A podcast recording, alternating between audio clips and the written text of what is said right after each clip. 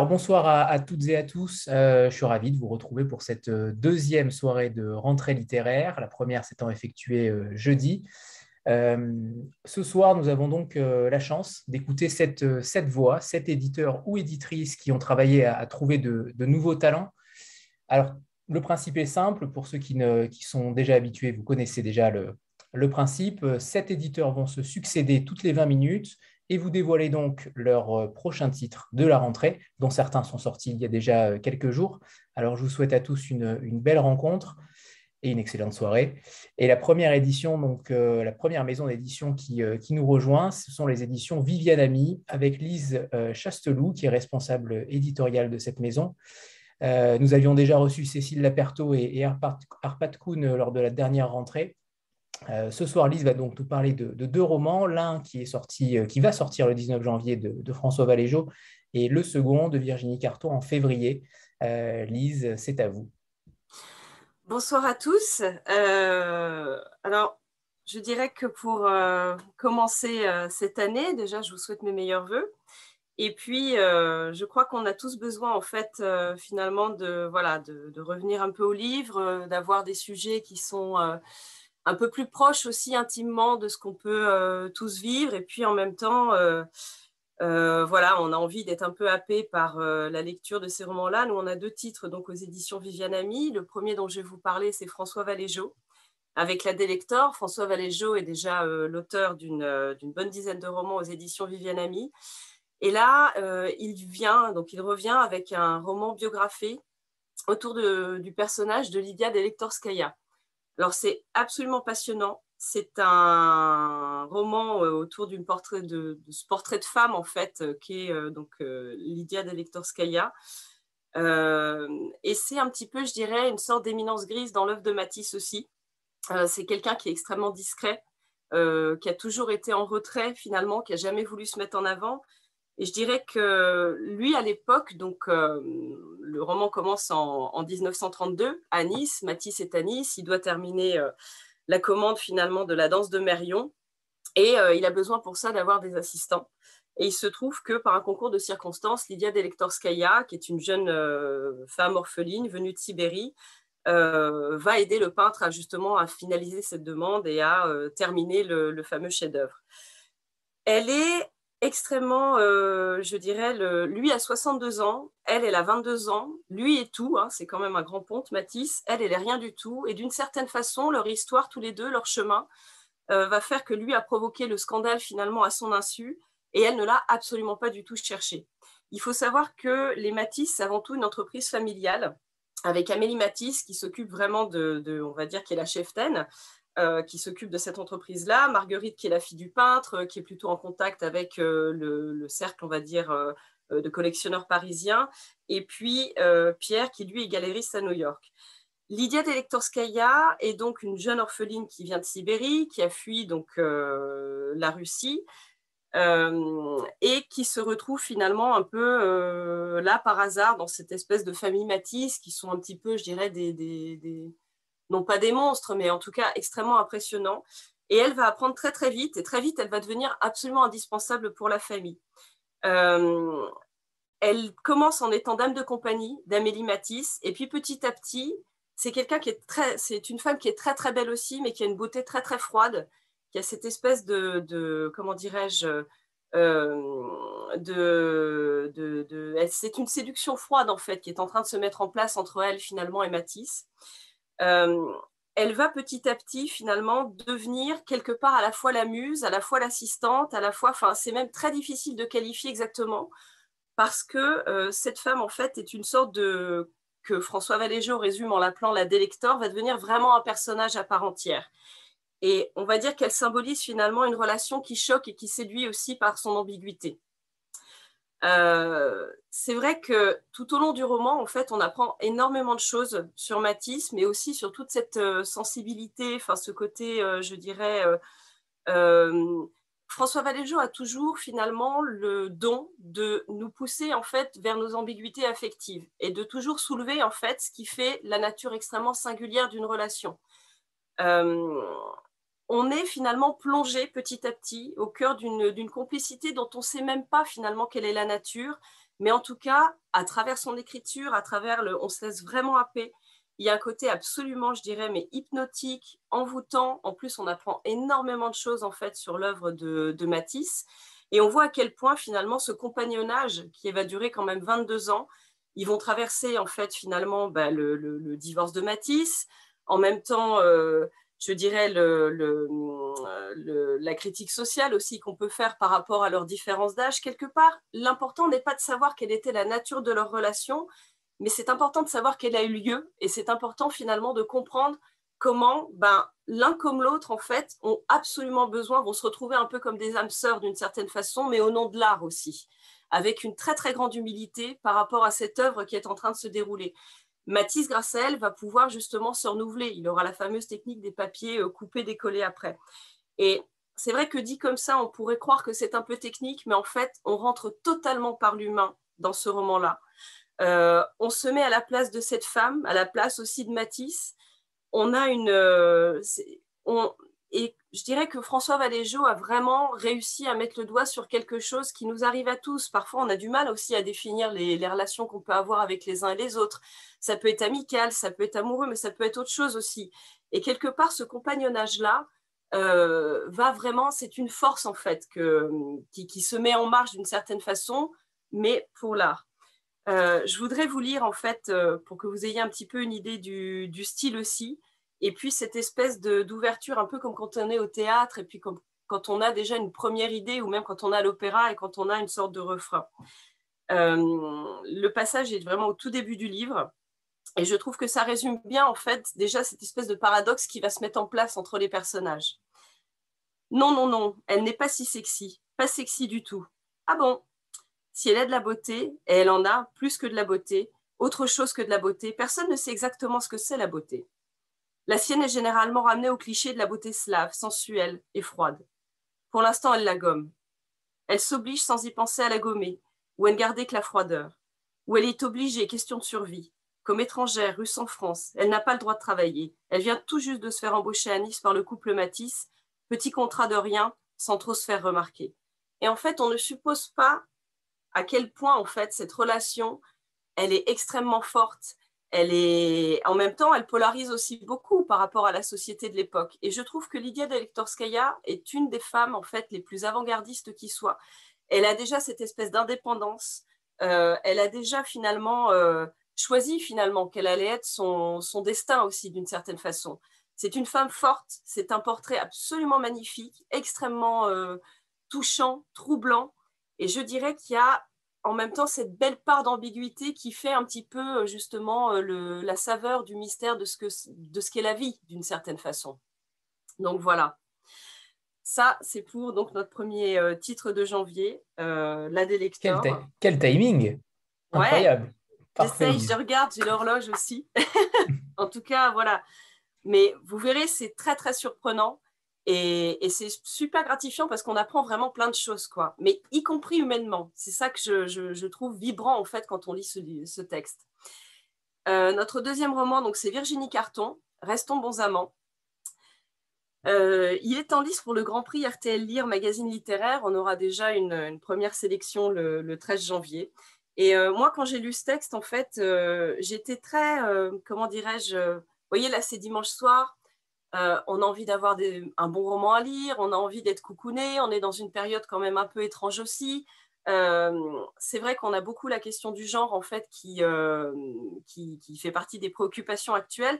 Et puis il y a cette forme en fait d'agressivité aussi. On ne sait pas tellement comment se placer d'une certaine façon. Et je trouve que sans être, je veux dire Simone de Beauvoir, mais sans aller non plus du côté des chiennes de garde, il y a quand même le commun des mortels, c'est-à-dire nous. Et puis on est traversé d'émotions, on est traversé de sentiments.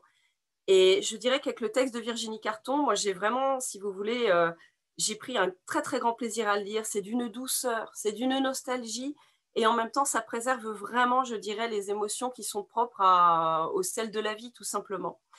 Euh, c'est l'histoire d'Hélène qui, euh, en fait, va rencontrer finalement son amant avant de rencontrer son mari.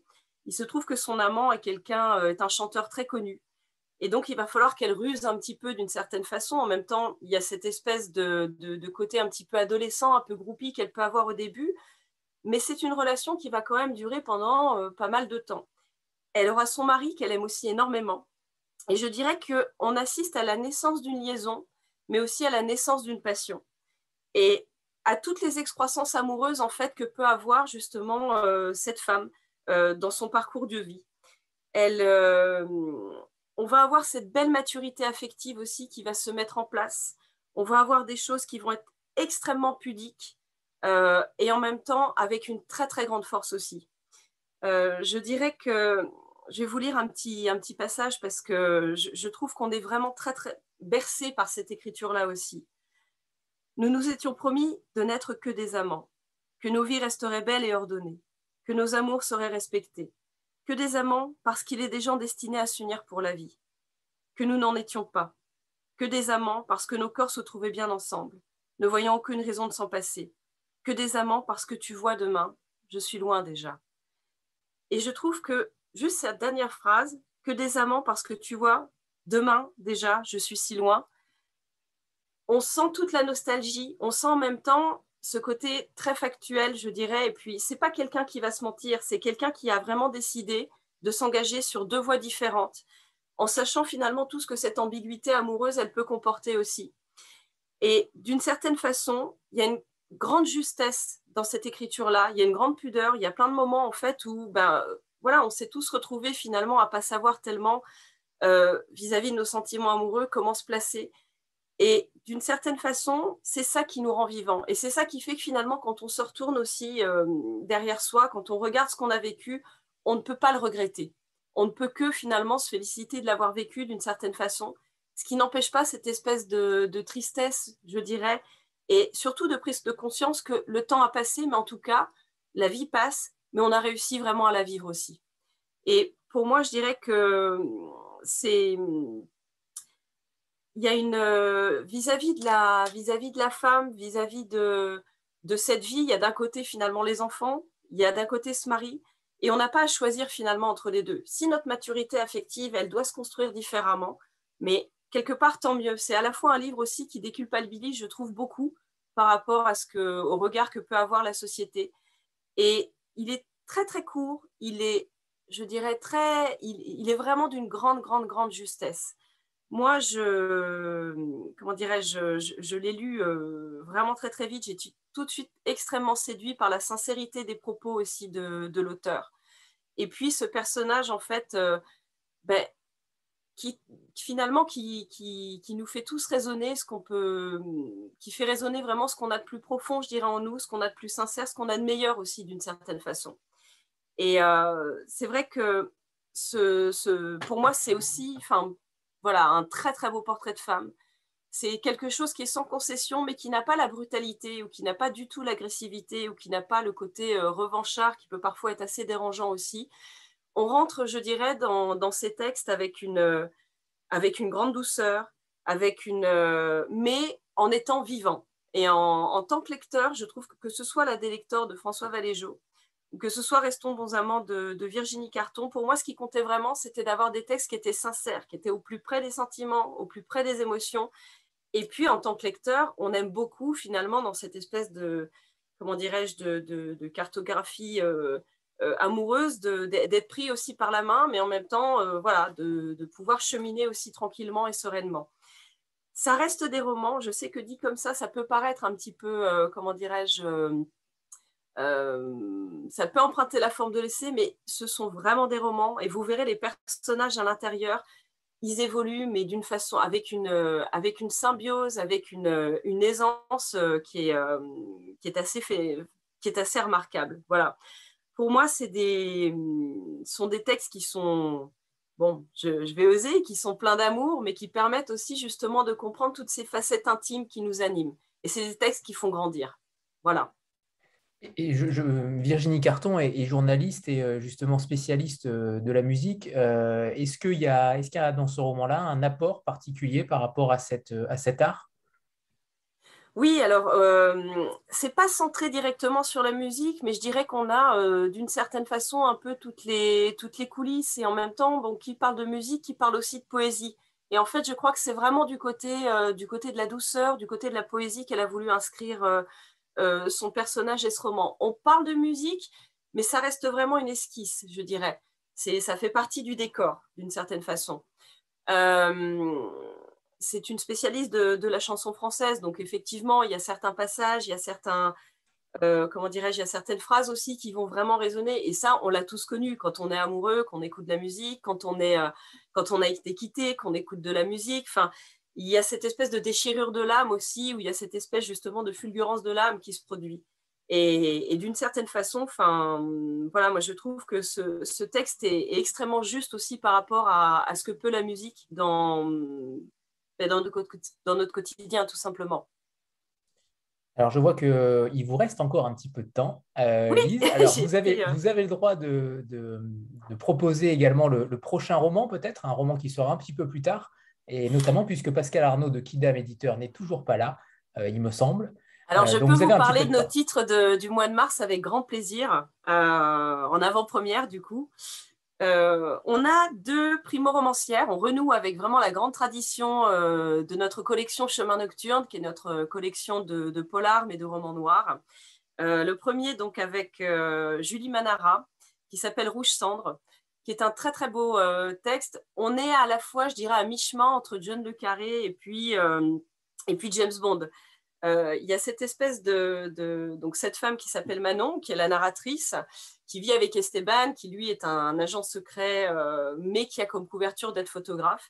Et Manon, en fait, est quelqu'un qui est en colère. Elle est en colère parce qu'elle voit bien que sa relation avec Esteban ne, fonctionne pas, qu'elle est, trop impulsif. Et elle est en colère aussi parce que son travail de journaliste euh, ne la satisfait pas et d'une certaine façon, elle va se révolter un petit peu contre l'hypocrisie du monde. Et elle décide de partir dans les Balkans et on va dire que à partir du moment où elle pose le pied dans les Balkans, la vie a toujours beaucoup plus d'imagination qu'on ne le croit et elle va se retrouver totalement happée dans un espèce d'engrenage dont ni Esteban ni elle ne, vont pouvoir euh, sortir indemnes. C'est une espèce de relecture, je dirais, de, la guerre froide, mais avec tout ce côté d'ingérence russe, et on en parle énormément maintenant. Et je trouve que réussir justement à savoir où est la frontière entre euh, en fait, l'impact que peut avoir l'ingérence russe ou l'impact que peut avoir aussi d'une certaine façon tous ces réseaux ou toutes ces, euh, manigances, en fait, euh, tout ce qui se passe derrière le rideau de la grande diplomatie.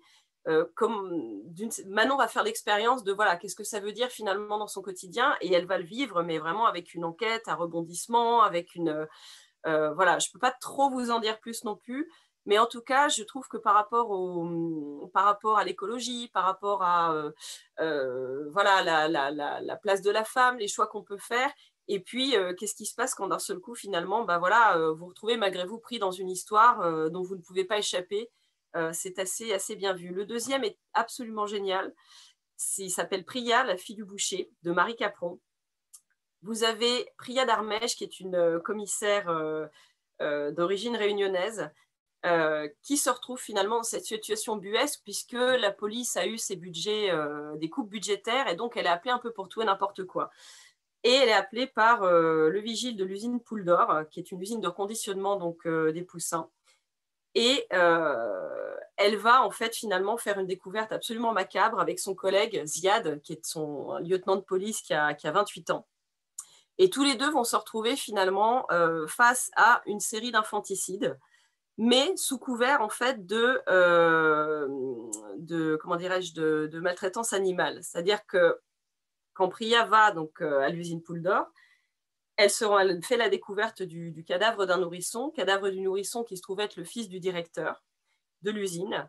Et il se trouve que la babysitter qui devait garder l'enfant a disparu et que c'est une militante en fait active de la cause animale. Est-ce que c'est elle qui se surnomme finalement la fille du boucher? Et est-ce qu'elle fait ça parce que, ben, d'une certaine façon, pour mettre en avant justement la cause animale, c'est est-ce que ce qu'on fait un animal, on a le droit de le faire un homme? Est-ce que du coup, d'une certaine façon, le militantisme, euh, euh, comment dirais-je, agressif peut être peut-être légitimé C'est super addictif. Euh, c'est un, pour moi, enfin c'est voilà, on le lâche pas vraiment. C'est un polar qui qui passe. C'est à la fois un polar et un thriller c'est extrêmement incisif, c'est mordant, c'est saignant, c'est du grand, grand polar. Voilà. Parfait, parfait. Merci Lise. C'est parfait, c'est parfait. Et merci pour ces, euh, pour ces avant-premières, pour le coup, puisque les deux titres ne sont pas encore euh, euh, officialisés sur les sites, etc. Donc merci. Mais merci, à vous. C'était un plaisir. Belle à soirée. Bientôt. À bientôt. Au revoir. Alors on passe. La photo, tu n'as pas fait la photo, Anthony? Tout à fait, tout à fait. Je vois que je suis rattrapé par la patrouille. 3, 2, 1 pour la photo. C'est parfait. Merci.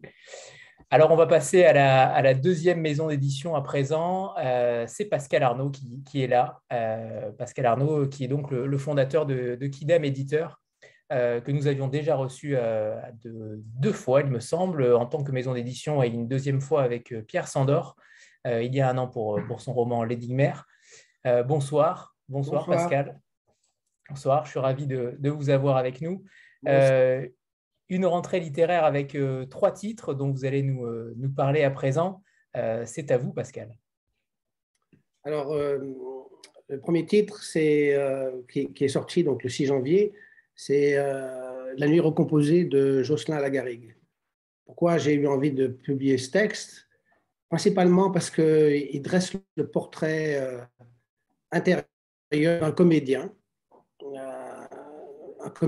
Antoine Lepage, qui est un comédien à Paris et qui, on va dire, brûle sa vie par tous les bouts, euh, avec les femmes sur les planches, euh, dans l'intensité des grands textes. Et c'est la seule chose qui l'intéresse. Et il est constamment sur une espèce de ligne de crête comme ça. Euh, et disons, il est attrapé par la patrouille, si je puis dire, pour utiliser votre expression. Euh, il fait une overdose et évidemment, il est totalement hors circuit. Ça, c'est la première chose qui lui arrive. Et, lorsque, lorsqu'il revient dans le circuit, après avoir été hospitalisé, s'être a priori remis, euh, il va être confronté à une deuxième chose, c'est-à-dire que pour une, pièce, le Don Juan de Pushkin, euh, dont il pense interpréter le rôle principal, en fait, il va être choisi, euh, quelqu'un d'autre va être choisi à sa place. Et ça va littéralement générer quelque chose de schizophrène chez lui et euh, va générer carrément une, crise de, une crise de son moi qui fait qu'il va péter les câbles et va se retrouver en hôpital psychiatrique. Donc, à l'illustration de ces deux crises, euh, ce qui est intéressant, ce qui m'a intéressé principalement, c'est de voir comment ce qui se passe dans la tête d'un comédien entre la fiction et la réalité. Et comment euh, Jocelyn Lagarigue rend compte de ça avec une écriture qui est à la fois très euh, tumultueuse, un, style qui est assez audacieux, puisqu'il y a aussi beaucoup de citations qui rentrent en ligne de jeu. Et en même temps, il y a une espèce de logique interne complètement organique qui fait que voilà, il a un vrai sens de la formule pour tout ce qui est, euh, pour tout ce qui est de montrer ce qui se passe véritablement à l'intérieur de quelqu'un qui doit jouer la fiction et parfois la fiction le rattrape et euh, il fait face à, ses propres déchirements, euh, que ce soit en tant que comédien ou que ce soit en tant que amant ou euh, mari. Voilà. Je ne vais pas rentrer dans les détails parce que c'est quelque chose qui, se découvre au fur et à mesure de l'écriture. C'est un portrait qui est assez magistral. Euh, sur, cette, euh, voilà, sur cette liberté que s'accordent les, comédiens, euh, tant dans leur vie personnelle que sur les planches, et comment cette liberté, parfois, ben, les amène à être dévorés par eux-mêmes, principalement. Et on notera que c'est un premier roman pour Jocelyn et qu'il est également auteur-interprète. Donc j'imagine que le sens de la formule vient aussi de là. Exactement, parce qu'il y a beaucoup de, il y y a beaucoup de choses qui sont référencées au théâtre, mais d'une façon très, euh, très légère, c'est-à-dire que c'est vraiment dans le corps du texte, ça vient comme, comme quelque chose qui fait véritablement partie du, du narrateur, et, euh, et, ça donne un, texte qui est très, très vivant. Voilà. Voilà ce que je peux en dire. Alors, très bien. Alors, euh, est-ce qu'on peut parler également donc d'ordures euh, enfin, c'est le titre, hein, euh, ne, vous me prenez pas tous les autres, et de protocole? Oui, alors, pourquoi les deux sont liés? Parce qu'ils sont liés par, par le, traducteur, Stéphane Van der Haag, qui m'a proposé ce texte. Et par ailleurs, bon, voilà, je publie Stéphane Van der Haag, c'est pour la troisième fois. Et le problème qui se posait, c'était que je voulais vraiment séparer les deux textes. Au départ, il était question qu'ils sortent ensemble en janvier. Et puis, bon, j'ai préféré vraiment les séparer, mettre ordure en janvier et, protocole en, février, principalement pour pas que le sujet, entre guillemets, euh, de ordure vienne euh, affecter protocole. Pourquoi je dis ça? Parce que, ben voilà, est un texte très, très, très, très, très dur. Euh, c'est un, un, texte qui met en scène un agent d'entretien, Sloper, qui travaille dans un immeuble de bureau, immeuble de bureau dans lequel il est confronté à, des gens qui voilà, boursicotent, font de l'argent ou euh, sont des juristes de haut vol. Et donc, il est littéralement dans une société à laquelle il n'appartient pas du tout.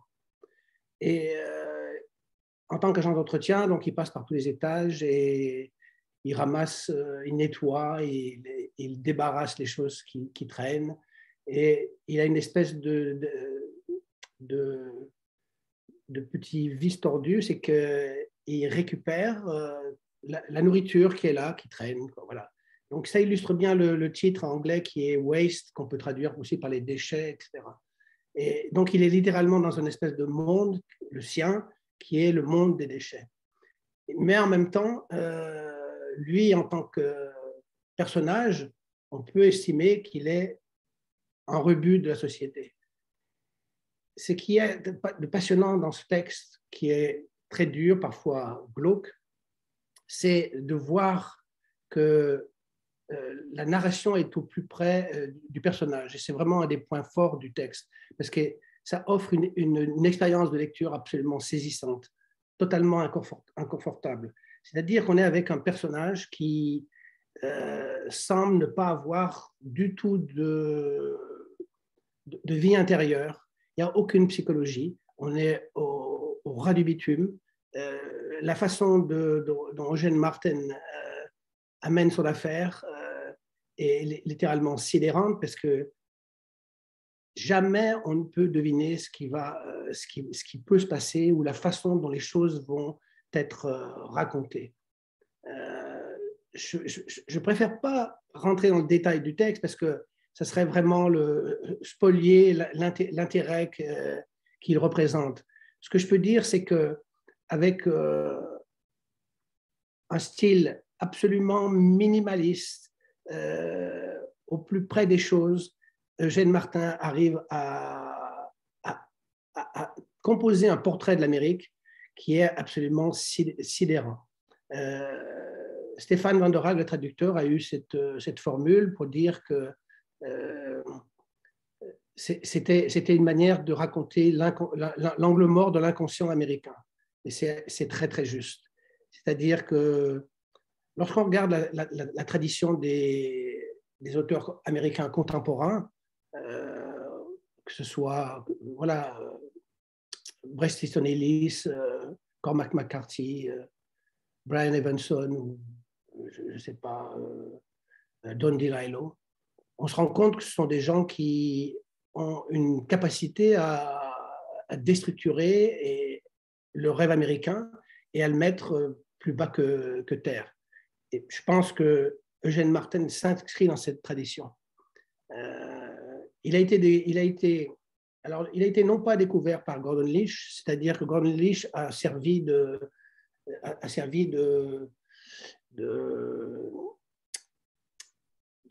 servi de, de, caisse de résonance, euh, parce que Eugène Martin, au, tout départ, a publié son texte par lui-même et à chercher à le distribuer comme ça, de petit à petit, à droite à gauche, etc., jusqu'à ce que Gordon Leach tombe dessus et euh, soit littéralement dithyrambique par rapport au texte, ce qui fait que le texte a d'abord eu un succès euh, auprès des, écrivains américains.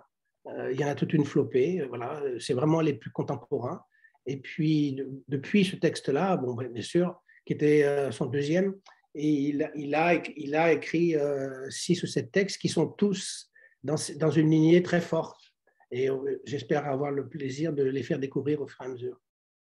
Voilà. Sachant que c'est la première traduction en français. Euh, oui, c'est totalement, totalement inédit. voilà, c'est totalement inédit. Je pense qu'il n'y a aucune traduction nulle part ailleurs. C'est la première fois qu'il est traduit, tout simplement. Et avec Stéphane, on a l'intention de continuer à le publier. Là, maintenant, il est en train de commencer à, faire parler de lui, parce qu'il y a un, livre qui va sortir dans une maison plus importante, Pure Life. Et donc, je pense qu'il va être reconnu pour ce qu'il est, c'est-à-dire un, des grands écrivains américains contemporains. Euh, non pas par le, euh, sujet euh, qui, est, qui est lié à ses livres. Je, veux dire, le sujet change à chaque fois et il y a une façon très particulière de travailler la langue, de, de donner à, au lecteur à ressentir quelque chose d'unique euh, c'est véritablement une expérience de lecture. Euh, et je pense qu'il y a peu de monde qui va aussi loin dans le traitement de la violence, qu'elle soit liée au protagoniste euh, Sloper ou qu'elle soit systémique et celle de la société américaine. Avec une préface de Brian Evanson, ce qui n'est pas rien. Oui, Brian Evanson a accepté très gentiment de faire une préface comme ça, euh, sans, sans rien demander, euh, simplement pour le plaisir de, de défendre euh, le travail d'Eugene Martin. Donc voilà. Et c'est vrai que la préface éclaire très très bien ce qu'est ce, ce qu'est ce petit livre. C'est un livre très très court, il fait 112 pages, mais je peux vous garantir que personne ne l'oublie. Alors, on en vient donc au troisième livre, euh, du traducteur qui devient auteur, euh, Protocole, donc toujours de Stéphane euh, Van der Haag. pour le coup, un, roman totalement différent. Totalement différent, d'autant que c'est un pavé qui fait 570 pages. bon, de Stéphane, j'ai déjà publié deux livres, J'en ai refusé un, le troisième, et euh, celui-ci a demandé un travail très, très important pendant plusieurs années, euh, quasiment deux, trois ans, on va dire. Et euh, c'est un livre franchement extraordinaire. Protocole raconte, qu'est-ce que raconte Protocole? D'abord, ça se passe dans une ville, dans une grande métropole. mais cette métropole est, est imaginaire ça peut être n'importe quelle grande ville. Euh, et protocole interroge la possibilité d'un refus, c'est-à-dire selon quelle, euh, selon quelle modalité on peut opposer un refus euh, au modèle politico-économique dans lequel, dans lequel nous sommes, celui qui est le nôtre. Est-ce qu'il y a des marges de retrait encore possibles en dehors de tout cynisme et la possibilité vraiment de s'exprimer? Euh, c'est un roman politique euh, dont l'enjeu est de proposer un questionnement sur l'époque tumultueuse. Euh, on se retrouve dans, dans, cette grande ville à un moment donné où il y a eu une élection, et une élection qui n'a pas intéressé grand monde, et où il y a eu une espèce de révolte sociale qui a été littéralement férocement combattue. Donc il y a des parallèles qui peuvent être faits avec notre notre société, les événements qui ont été vécus ici en France. Mais euh, Stéphane construit quelque chose qui est en même temps de l'ordre de l'imaginaire, mais qui décortique vraiment par le menu euh, tout, ce questionnement sur euh, voilà, la, possibilité du refus. Et c'est un foisonnement, il un foisonnement de, personnages, c'est-à-dire que on découvre à la fois cette ville par des, dizaines et des dizaines de personnages. On peut, découvrir ça par un, graffeur, par euh, euh, une, prostituée, par euh, des, sans-abri, par un, jeune homme qui travaille pour une société comparable à Uber Eats, donc qui, doit courir à, travers la ville en vélo, enfin pas courir, pédaler à, toute allure en vélo pour livrer ses, livraisons. Il y, a, il y, a, un migrant qui cherche à s'adapter et à survivre dans la société alors qu'il n'en a pas trop la possibilité. Voilà, il y a des dizaines et des dizaines de personnages et en même temps aussi, il y a des rats. Des rats qui sont traités comme, en particulier un rat qui est traité comme un, un vrai personnage qui fait partie de, de, ce, de, cette façon qu'a euh, Stéphane d'orchestrer euh, un réel très particulier, c'est-à-dire que c'est construit de manière kaléidoscopique. Et le livre s'ouvre au départ sur un, personnage qui n'a pas de nom, euh, qu'on suit à travers les, les vidéos de surveillance de la ville. Et ce personnage, on va le suivre comme ça pendant tout, tout trois, quatre fois, comme ça dans le, au, fil du, au fil du récit. Et ce personnage-là, qui, que les caméras cherchent absolument à cerner, euh, est traité comme un, terroriste. Et donc, il y a cette espèce de menace. Et dans la ville, il y a cet acronyme qui est apparu partout et dont personne ne connaît véritablement le sens. Protocole. Le sens est, est, donné dans, dans, dans, le livre, mais uniquement à la fin. Donc le livre est construit à partir de cette euh, poursuite d'un terroriste potentiel. Puis après, il y a un, moment où on va avoir euh, tous les personnages qui, comme ça, apparaissent et qui expriment ce qu'ils sont, euh, le moment qu'ils sont en train de vivre. Puis, il y a un, passage qui s'appelle Épilepse et qui donne la perspective de, tous les événements 15 ans plus tard à travers euh, des jeunes gens qui avaient l'habitude d'aller au skatepark. Voilà. Et on va retrouver ce rythme constamment jusqu'au bout. Euh, jusqu'au bout. Et c'est un livre qui est très politique, mais en même temps, c'est un livre qui est bourg, euh, débordant d'humour. C'est-à-dire que ce n'est pas, c'est pas une somme pesante, euh, en dépit du fait qu'il fasse, qu'il fasse 800 grammes. Euh, c'est, c'est une façon très, très moderne, très intense, par la langue, de montrer des points de vue, des voix distractées qui s'emboîtent ou pas les unes dans les autres et qui dessinent un monde un temps, un temps spécifique, une époque. Et je dirais que c'est à l'image de l'époque que ça interroge. C'est, complexe, c'est, contradictoire, c'est parfois désespéré, complètement absurde, mais c'est totalement humain. Et jusque, jusque je dirais, jusque dans les, jusque dans les personnages des rats, en particulier un, qui, qui dans sa façon d'être, euh, peut être comparé à, un chef de troupe.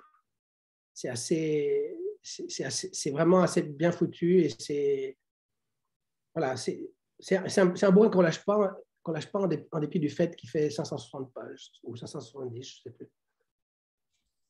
Merci Pascal. On, rappelle que Ordure et la nuit recomposée sortent en janvier et Protocole en février.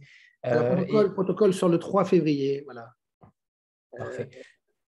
Alors, même si j'ai déjà l'information euh, en, off euh, par rapport au, festival Mi-Livre, Mi-Raisin, mais euh, je pense que beaucoup devraient, devraient s'y intéresser. C'est peut-être pas forcément la date de sortie, mais en tout cas une estimation du prochain roman de, Pierre Sandor. Est-ce qu'on a le droit à cette exclusivité ou pas?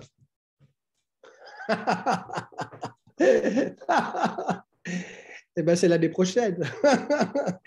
tu vas trop vite. oui, oui, il y a effectivement un, nouveau Sandors, Pierre Sandors, qui, qui se profile, qui s'appellera normalement L'homme nuit. Voilà. Parfait. On a même le titre en plus, c'est merveilleux. Oui, on va dire que le titre pour l'instant est provisoire. Provisoire. J'imagine. J'imagine. sinon, je peux te parler d'un livre qui, qui, paraîtra en 2024. non, non, non, n'allons pas trop vite. On vous recevra euh, d'ici là sans problème. On va faire une, petite photo de groupe et on va passer au, prochain éditeur. 3, 2, 1. Préparez-vous. C'est parfait. Merci. Merci infiniment. Merci. merci de votre accueil et je vous souhaite une excellente soirée. Merci Pascal. À très bientôt. Alors, euh, une fois n'est pas coutume, nous n'avons pas de retard et ça, c'est assez euh, incroyable. Alors, merci à Pascal et Lise euh, d'avoir respecté le timing. On va donc passer à la troisième maison d'édition. c'est Adrien Bosque qui doit être là, qui est le, fondateur des éditions du Sous-sol. Bonsoir. bonsoir, Adrien. Que nous avions reçu également avec Mariana Henriquez, avec son fabuleux roman Notre part de nuit. Adrien, donc c'est à vous. Eh ben, bonsoir à tous. Ravi de vous parler de la rentrée d'hiver du sous-sol. C'est quatre livres pour cette rentrée d'hiver, deux textes qui relèvent plutôt de l'essai ou du récit et deux romans. Je vais commencer par un récit qui est un livre extrêmement important pour nous et qui s'avère là rencontrer déjà un certain écho et qui est un livre qui nous a été amené par René Tsekati, qui s'appelle Le pain perdu et qui est de Edith Bruck. Il est d'ailleurs traduit par René Tsekati également. Et c'est un livre euh, qui est un livre extrêmement important au sens où euh, il est, euh, il est un apport, à mon avis, indispensable à cette littérature de témoignages. témoignages, certains articles ont pu, d'une certaine manière, l'intituler Si c'est une femme, en, lui donnant comme, un, comme un écho, évidemment, au livre de Primo Levi. C'est d'autant plus vrai que euh, Edith Bruck, euh, qui, est une, euh, qui est une intellectuelle hongroise, italienne d'adoption, et je vais vous raconter un peu son histoire, était une amie proche de Primo Levi, qu'elle a accompagné jusqu'à jusqu'à sa disparition, et qui est elle aussi un grand auteur, mais un grand auteur qui n'était pas connu d'un large lectorat en Italie et pas connu du tout en France. Euh, c'est lors d'une discussion avec René Tsekati, on a pu évoquer euh, Edith Bruck, qui a publié euh, Edith Bruck, avec elle, une œuvre considérable. On parle de plus d'une dizaine de livres, dont certains ressortiront à l'occasion de l'apparition du Pain perdu. Je pense à Qui t'aime ainsi, qui avait été publié par les éditions Kimé et qui reparaîtra chez Point, mais également de ses poèmes qui sont réunis par René Tsekati et publié dans la petite bibliothèque euh, euh, de Rivage, la petite bibliothèque de poche. Euh, pourquoi aurais-je survécu? C'est le titre du recueil. pour revenir au pain perdu, c'est un livre qui a dépassé, disons, le lectorat habituel de, de, Edith Bruck et a rencontré voilà, un très large écho en Italie pour des raisons qui sont assez évidentes quand on lit le texte, mais bon, des grands textes qui ne rencontrent pas forcément leur public immédiatement, ça arrive. Mais là, euh, vous dire que ce livre, elle l'a raconté finalement, cette histoire, elle l'a raconté toute sa vie, celle de son expérience, expérience de traumatique, expérience qui a bouleversé, changé en tout point sa vie, c'est-à-dire celle d'une toute euh, jeune fille de 13 ans qui, avec sa famille, va être euh, déportée, jeune fille hongroise, d'abord déplacée vers un ghetto. On est en fait en 44, à la fin de, presque à la fin de la guerre. Et Edith Bruck et sa famille vont d'abord être, d'abord être déplacés dans un ghetto, puis euh, déportés à Auschwitz, euh, où euh, la plupart de, de, sa famille disparaîtront là-bas. Seule sa sœur et elle réchapperont au drame. Cette histoire, elle l'a racontée, elle l'a racontée, elle a essayé de trouver des mots toute sa vie pour essayer de transmettre cette expérience. Mais finalement, c'est au crépuscule, on pourrait dire, de sa vie, elle a près de 90 ans, que Edith Bruck a souhaité le re raconté dans une forme brève, mais très étonnante. Je vous invite vraiment à, lire ce livre parce que c'est presque, c'est presque troublant à la fois de, de simplicité, en même temps d'une forme qui relève presque de la fable. Vous verrez l'ouverture même du livre et de l'ordre du conte. Il était une fois une jeune fille et elle démarre comme ça, se mettant à la troisième personne pour peu à peu reprendre euh, la première personne au fur et à mesure du livre, mais comme si elle avait besoin de passer par ce, cet écran du conte, par cette, euh, presque ce filtre pour retrouver celle qu'elle fut à ce moment-là de sa vie. C'est un livre qu'elle a voulu euh, d'emblée avec une d'emblée chercher une destination pour transmettre aux plus jeunes. C'est d'ailleurs, elle s'en est réjouie, un livre qui a rencontré un, lectorat jeune puisqu'il a reçu le Strega di Giovanni, qui est l'équivalent du Goncourt des lycéens en fait en Italie, ainsi que d'autres prix. Donc le livre est, paru en Italie, raconte cette expérience, mais il ne s'arrête pas là.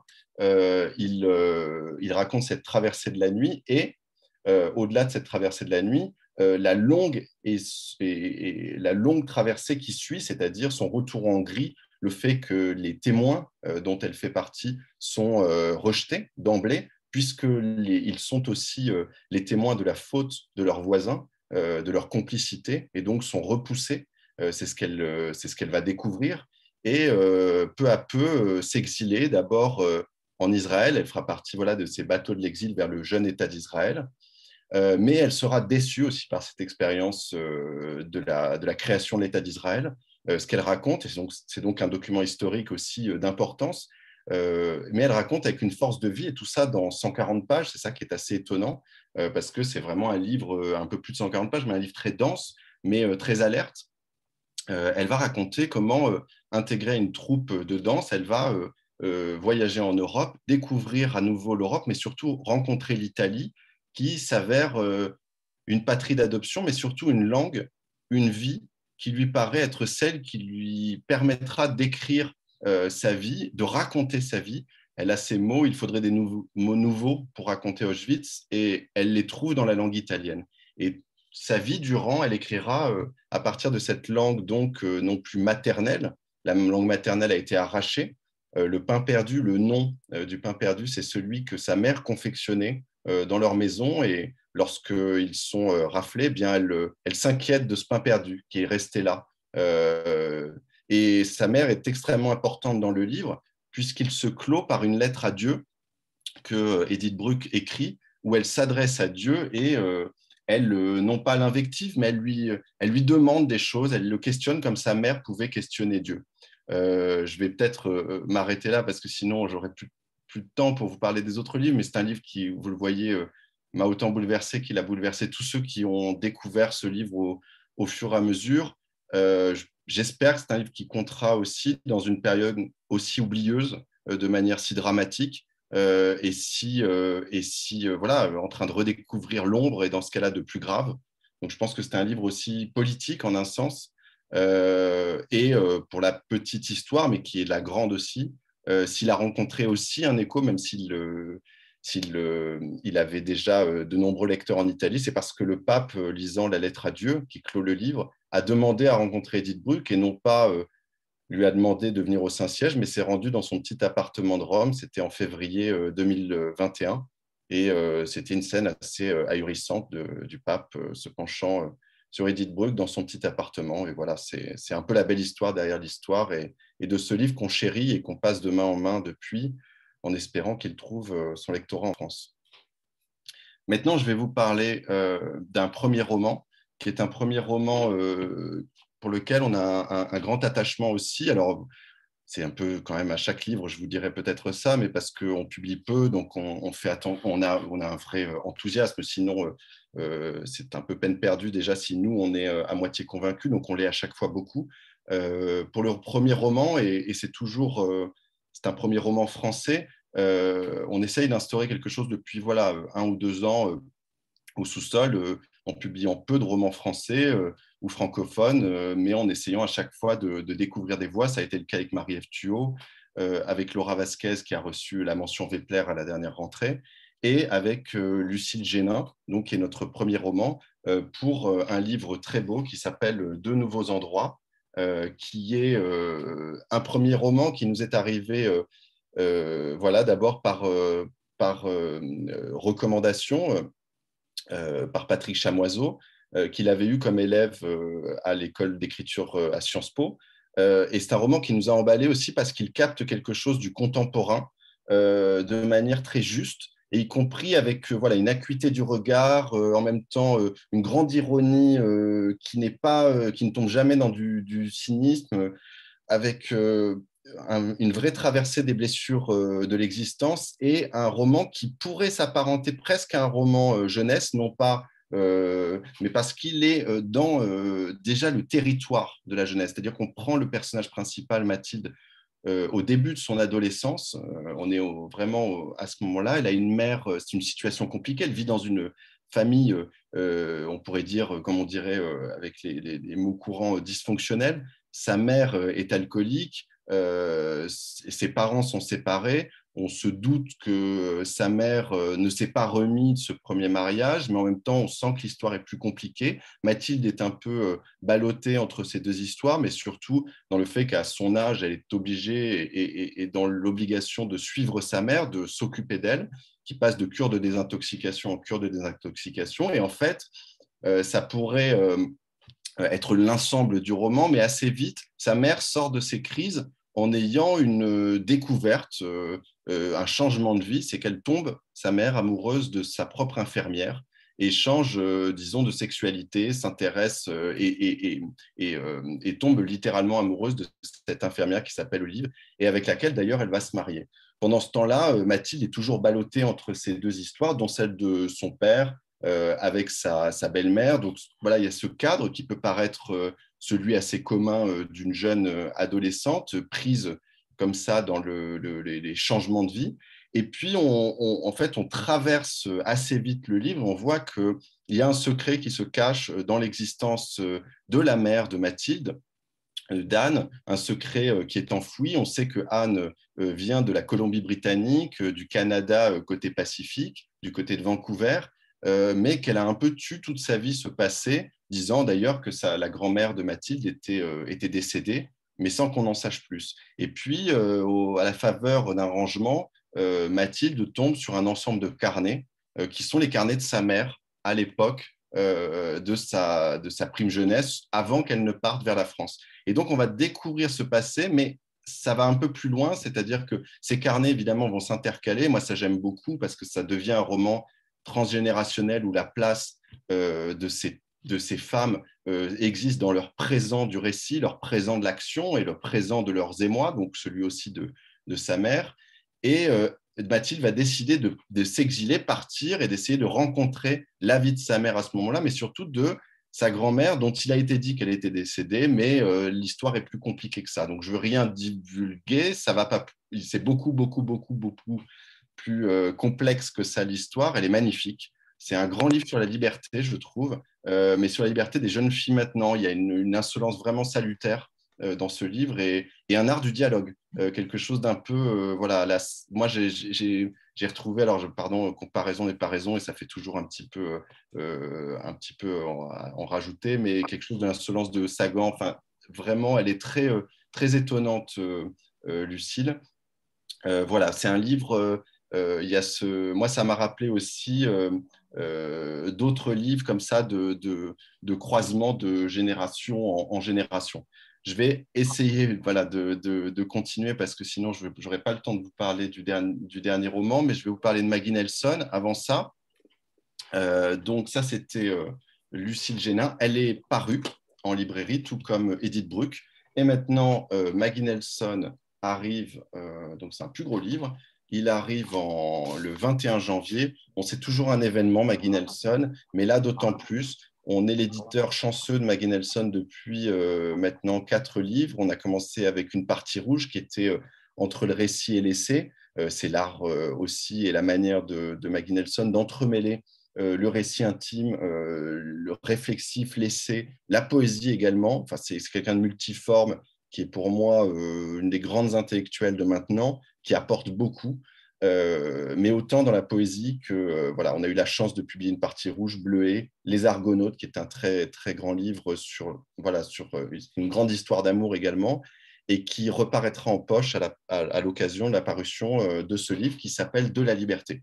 Je vais être bref sur de la liberté parce que peut-être qu'on est aussi. Euh, c'est un livre qui est beaucoup plus de l'ordre de l'essai. Peut-être se dire qu'une rentrée d'hiver étant davantage. Enfin, elles le sont toutes, mais là, comme on se parle de littérature, c'est aussi de la littérature, mais peut-être que celui-ci, c'est ça qui pourra, euh, non pas désarçonner, parce que les gens qui lisent Maggie Nelson savent qu'il y a cette volonté d'essai critique, de volonté de, de, grand essai. On est plus du côté de Judith Butler ou de grands intellectuels euh, américain de Mona Chollet. Euh, voilà, c'est une grande réflexion sur la liberté, mais j'ai souvent euh, tendance à dire que les, grands intellectuels ou les grands écrivains pressentent les sujets. Les, quand leur livre arrive, eh bien, le sujet est presque là avant, et on se dit, mais c'est incroyable, à chaque fois, ils sont là avant. Eh bien, elle le dit presque dans sa préface, c'est-à-dire que, vous le savez, tous les samedis, on entend des gens crier liberté, d'autres qui, qui crient à l'encontre euh, la protection et le soin. Euh, et c'est ce débat contemporain très américain entre le, finalement euh, la liberté presque libertarienne au sens américain de la défense absolue de la liberté, qui est plus du côté presque du populisme ou voire des républicains, face à une volonté du soin de ce qu'on appelle le care. donc c'est ce que va questionner Maggie Nelson à travers un essai très profond, très dense, euh, très important pour l'époque à travers quatre euh, champs, comme elle les appelle, mais qui sont quatre domaines où elle va euh, comme on pourrait dire, faire pivoter ce concept de liberté actuel pour essayer de le comprendre, donc à travers le monde de l'art et ses limites, est-ce qu'on peut tout se permettre Et c'est absolument passionnant, à travers l'héritage complexe de la libération sexuelle et de ces, de, de, jusqu'à MeToo. Donc c'est vraiment un livre qui vient faire débat et qui apporte beaucoup de nuances aussi dans le débat. Euh, c'est aussi à travers les drogues, à quel point on est libre, quoi qu'aliéné. Et à travers, et là c'est très important, le changement climatique. Est-ce que ma liberté est totale quand je sais que, j'aliène la liberté d'autrui dans une génération future? Voilà, donc je m'arrête là parce que sinon je ne pourrais pas vous parler du livre euh, de Dove Lynch et il me reste euh, quelques minutes. Euh, Prenez votre temps, Adrien. Vous n'êtes pas en retard. Prenez votre ça va. temps, tout va bien. Ça va, ça va. Bon, alors le, voilà, le livre de Maggie Nelson, c'est 21 janvier. C'est toujours un événement, vous le verrez, mais là, je trouve que c'est un livre à débat. c'est un livre dont on aura envie aussi d'échanger sur ce livre parce que elle pose des questions, elle, parle de nos propres contradictions. Moi, je pense que c'est très fort. On est dans une époque binaire, dans une époque très dogmatique et effrayante de ce point de vue-là, et d'assumer ses propres contradictions, ce que fait Maggie Nelson ou ce que font d'autres auteurs, et la littérature, euh, là j'en reviens à la littérature, est, est infusée de cette contradiction et de cette nuance, et eh ben, c'est salutaire euh, dans une époque aussi, euh, aussi marquée. et traduit par Violet Nuissement. Oui, pardon. Maggie a, eu plusieurs traductrices. Elle, évidemment que Céline Leroy est toujours sa traductrice pour ses poèmes, pour, pour ses récits, mais à sa demande, elle nous avait demandé sur celui-là, qui était beaucoup plus de l'ordre de l'essai, assez, assez dense, de, de, passer la main. Donc on a, on a eu la chance de pouvoir le proposer à Viviane qui espérait un jour traduire aussi Maggie Nelson.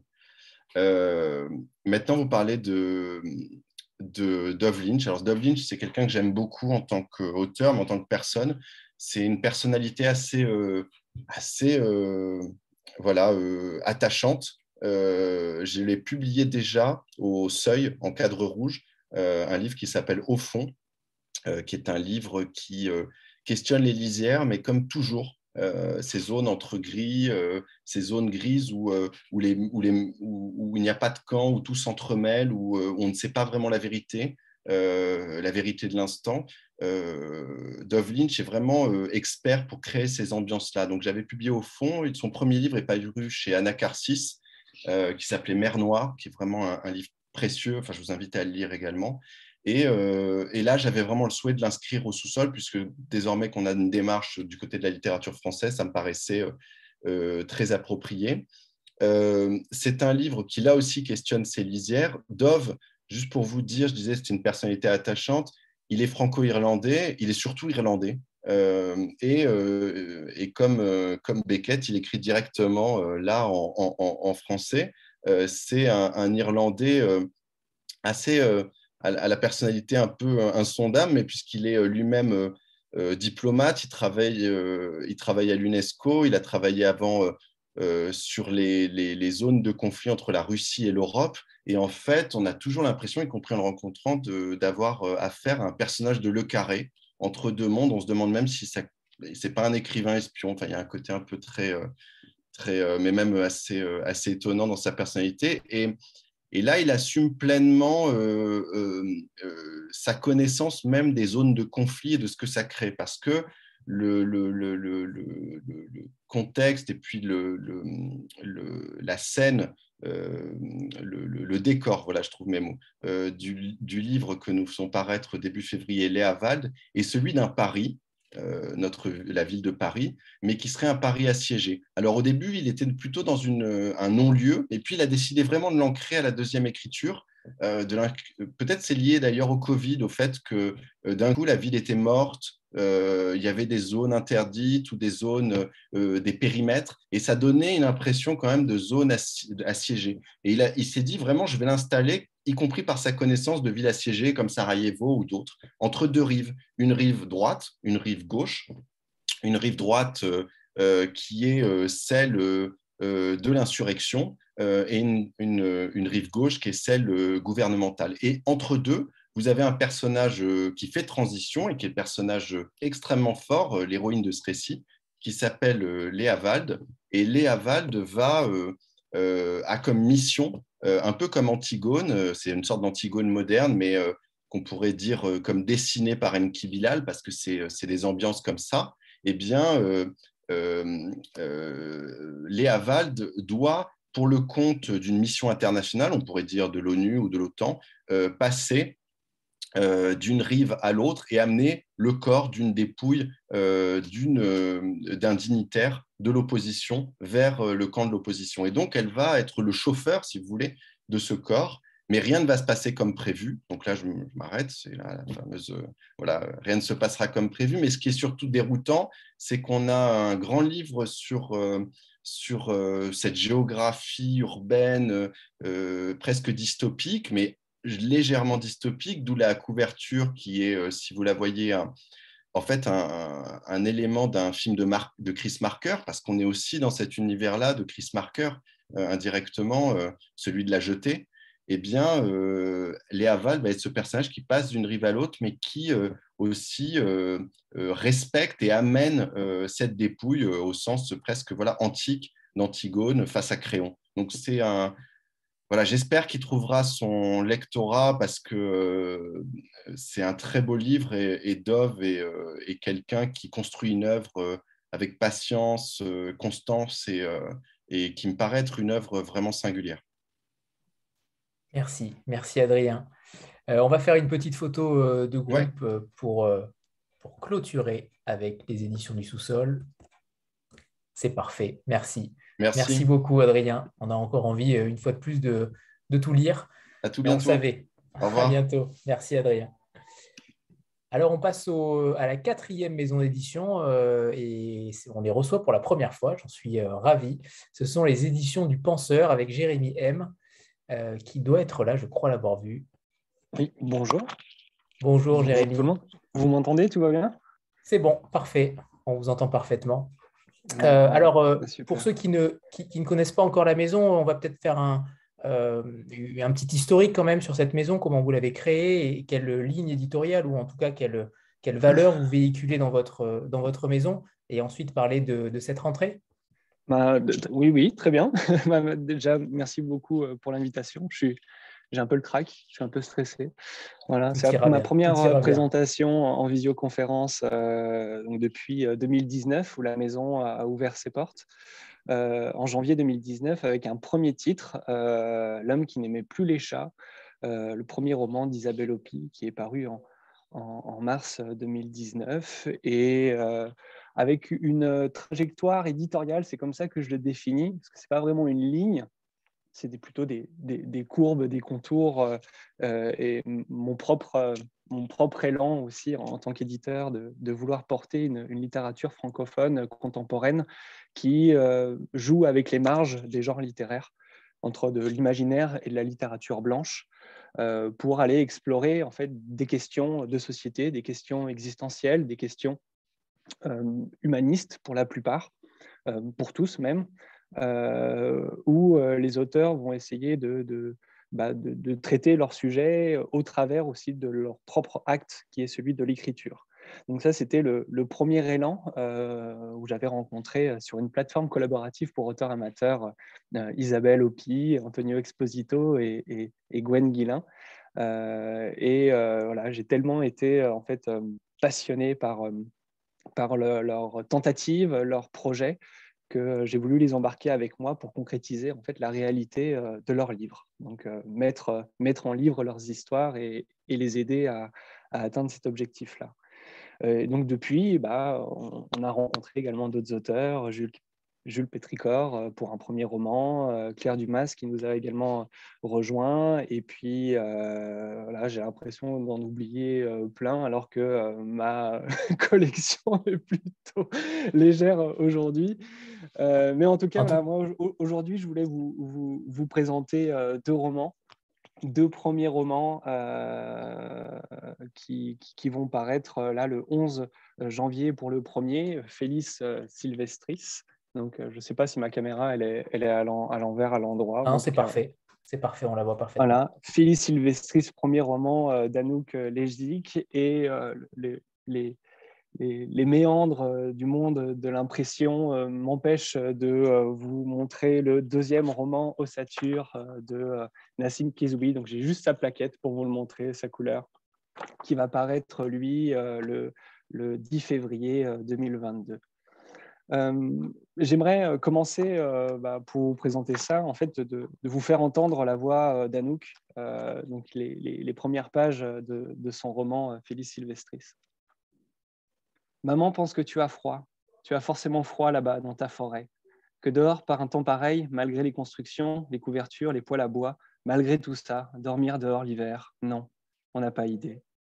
Je lui répète que les cabanes sont de vrais abris, que tu n'es pas seul, qu'il y a aussi la chaleur humaine, mais elle continue. Les types dans la rue, c'est déjà terrible, mais toi, sa fille, dormir dans le froid, non. Elle ne peut pas, ne veut pas l'imaginer. Donc, euh, Félix Sylvestris va euh, vous embarquer en fait dans, le temps d'un hiver, dans, une histoire intime où euh, une sœur qui apprend, la narratrice apprend que sa sœur a rejoint en fait un groupe d'activistes pour défendre une forêt menacée de destruction par une entreprise qui exploite le charbon. Et euh, donc, va s'en suivre un, long monologue de cette narratrice euh, qui va essayer de, chercher en fait euh, cette sœur qui est absente, qui est partie loin, avec toutes les, toutes les inquiétudes que cela peut susciter, et notamment au travers des échos de la mère et du père. en termes de caisse de résonance où souvenirs, fantasmes aussi, imagination vont s'entremêler pour essayer de donner vie à cette sœur euh, que euh, personne ne voit.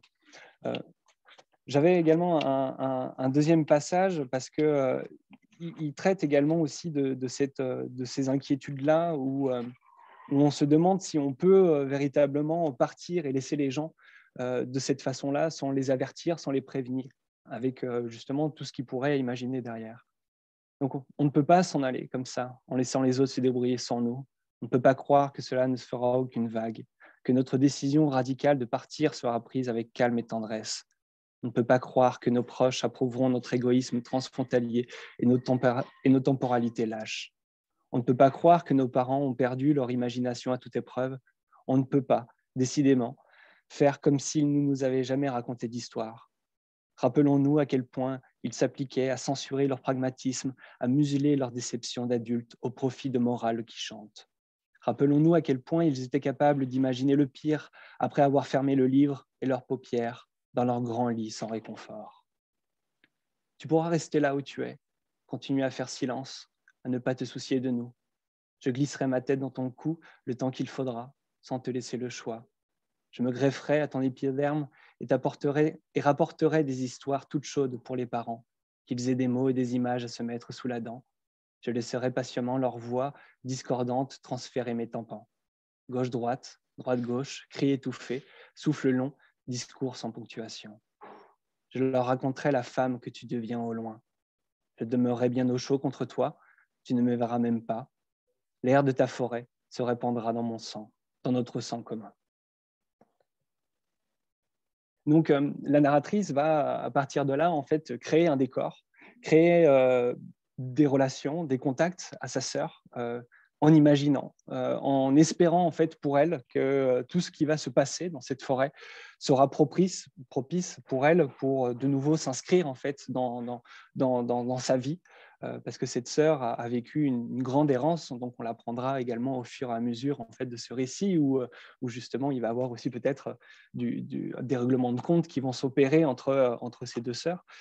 Mais qu'il va avoir voilà, l'ouverture de, de, l'imaginaire au travers de, la vie dans la forêt et en quoi aussi la forêt peut être salvatrice pour soi-même aussi comme pour l'autre qui est parti. Donc euh, Anouk, euh, c'est son, son, tout premier roman et, et elle, a, euh, elle sort, entre guillemets, elle sort de, du master de création littéraire euh, de Paris 8, euh, qu'elle a quitté euh, il, y a, à peu près un an et qui a transmis en fait son manuscrit aux éditions du Penseur à ce moment-là. Et Anouk a, son sujet de prédilection, en fait, c'est le, monde forestier. Elle y est rentrée vraiment par la grande porte dans, ce monde-là à travers un, tour du monde où elle a vécu quelques années en Amazonie. Euh, pour faire euh, des reportages, mais également pour faire des découvertes et euh, faire aussi son apprentissage. Et elle est de nouveau retournée deux ans plus tard, cette fois-ci au, Sénégal, en Casamance, où elle a fait également des reportages. Et donc, le, monde forestier est un univers qu'elle va continuer, je pense, grandement, même assurément explorer. Et voilà, elle nous emmène dans une forêt menacée de destruction en compagnie du coup de cette narratrice et de cette famille. Voilà, c'était pour, pour le premier. Donc, il va apparaître le, le, 11 janvier, donc là, tout prochainement. Je, reviens, euh, Jérémy, juste sur, sur la maison, notamment, vous avez quand même une volonté forte de faire, de mettre en avant les premiers romans. Pas de traduction, pas de republication. ça, c'est quelque chose aussi d'important, je pense qu'il faut aussi signaler. Il y a quand même cette volonté-là de faire émerger, de dénicher des nouveaux talents. Ah, complètement. Enfin, il y, a quelque chose au travers du premier roman qui est fascinant, euh, qui est de, voir euh, toutes les, les, les, apories, les scories, euh, toutes les tentatives, tout, tout, tout, ce que en fait une personne cherche à faire dans, en écrivant. Et en fait, cette quête-là, moi, elle me, elle me subjugue et, et, je me suis mis en fait dans l'idée de me mettre au service de ces tentatives-là. Euh, donc le premier roman est le, le, premier espace, la première tentative aussi de, publication. Donc il y a quelque chose de, fascinant à, rencontrer euh, ces textes, puis après à rencontrer leurs auteurs. Donc oui, pas de, pas de republication, parce que je ne sais pas, il y a peut-être de nouvelles paroles aussi à faire entendre, pas de retraduction, parce que ben, je, je, ne maîtrise déjà très approximativement que le français. Donc, je, ne me vois pas être capable de pouvoir juger le, texte issu d'une langue étrangère. Et, euh, voilà, c'est aussi de travailler avec des auteurs maison, parce que là, on, a quand même des. j'ai réussi à, embarquer avec moi et, à les prendre en otage quelques auteurs qui veulent continuer à travailler avec moi. Donc, euh, le premier roman est, quelque chose de, très fascinant aussi à travailler et, euh, euh, aussi à développer et à faire entendre. Il y a, une autre aussi petite particularité dans la, maison d'édition, c'était aussi la démarche, la démarche entrepreneuriale en elle-même qui, euh, qui se voulait être au plus proche en fait des acteurs du livre et au plus proche du respect de la chaîne du livre que sont en fait la librairie euh, indépendante de, manière particulière mais aussi tous les libraires euh, quel que soit aussi leur, leur, lieu d'appartenance s'ils sont dans un groupe ou pas.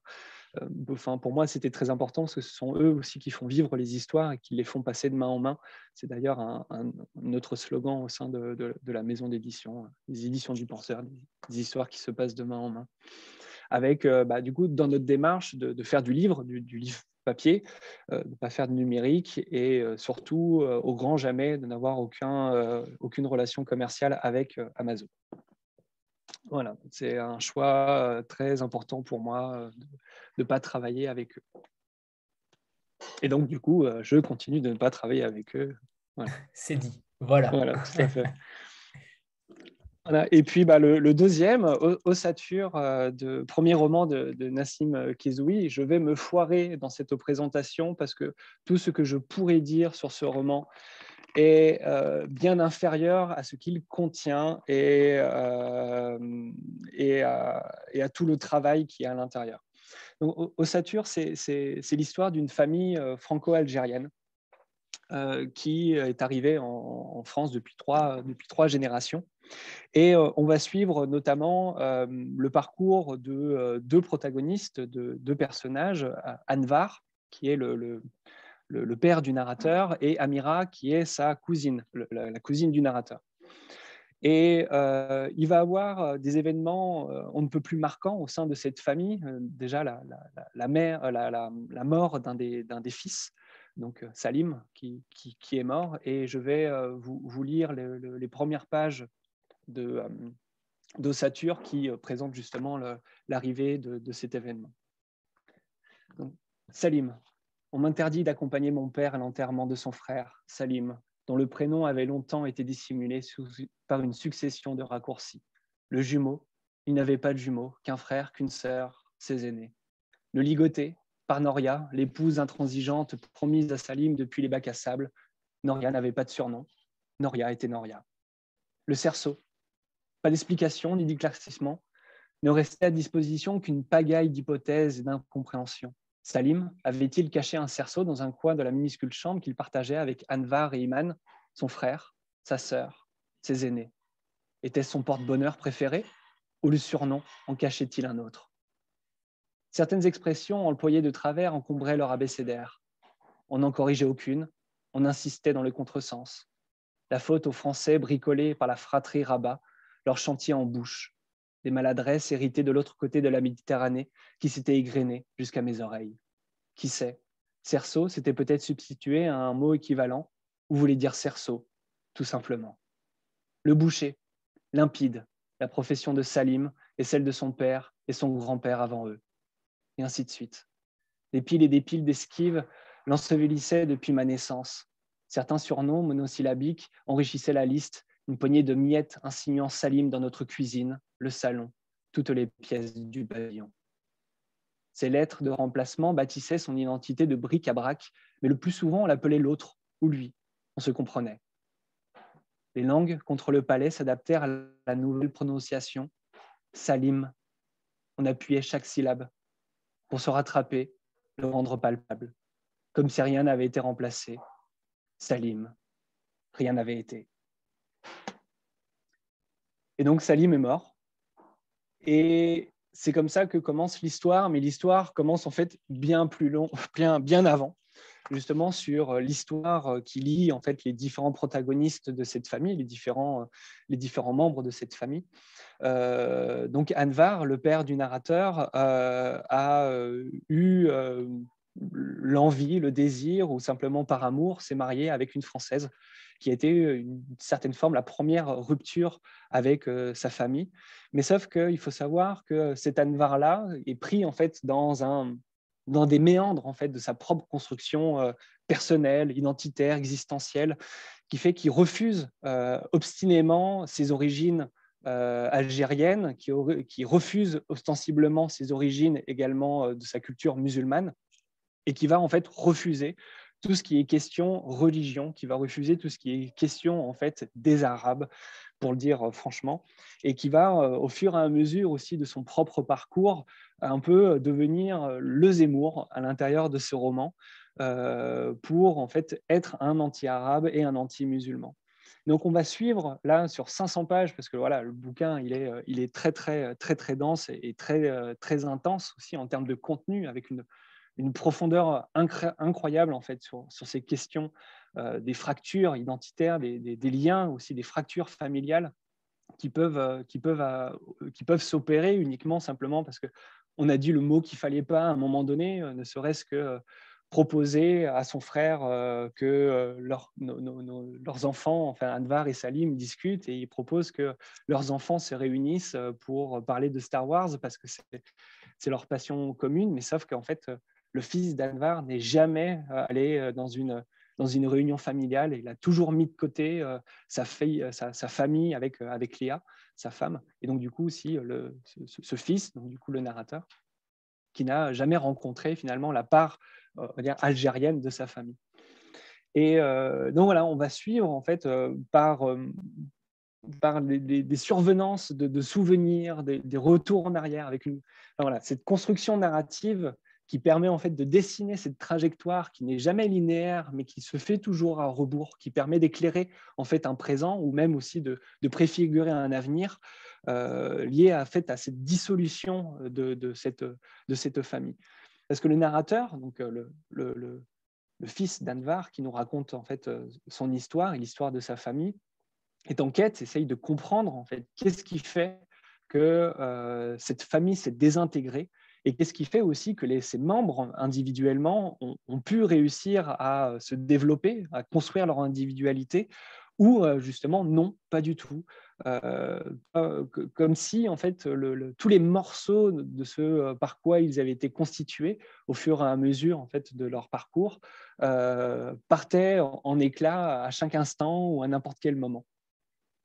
Donc voilà, c'est une œuvre extrêmement dense, une construction narrative mais époustouflante sur les questions de la simulation et aussi de la désintégration. Euh, pour vous dire, enfin, moi, ce qui m'a le, plus euh, impressionné dans, ce texte, c'est que j'avais enfin compris en fait ce que vivaient nombre de mes amis enfants d'immigrés et, de les voir en fait par rapport à des affaires familiales où on a l'impression que c'est absurde, que c'est incohérent.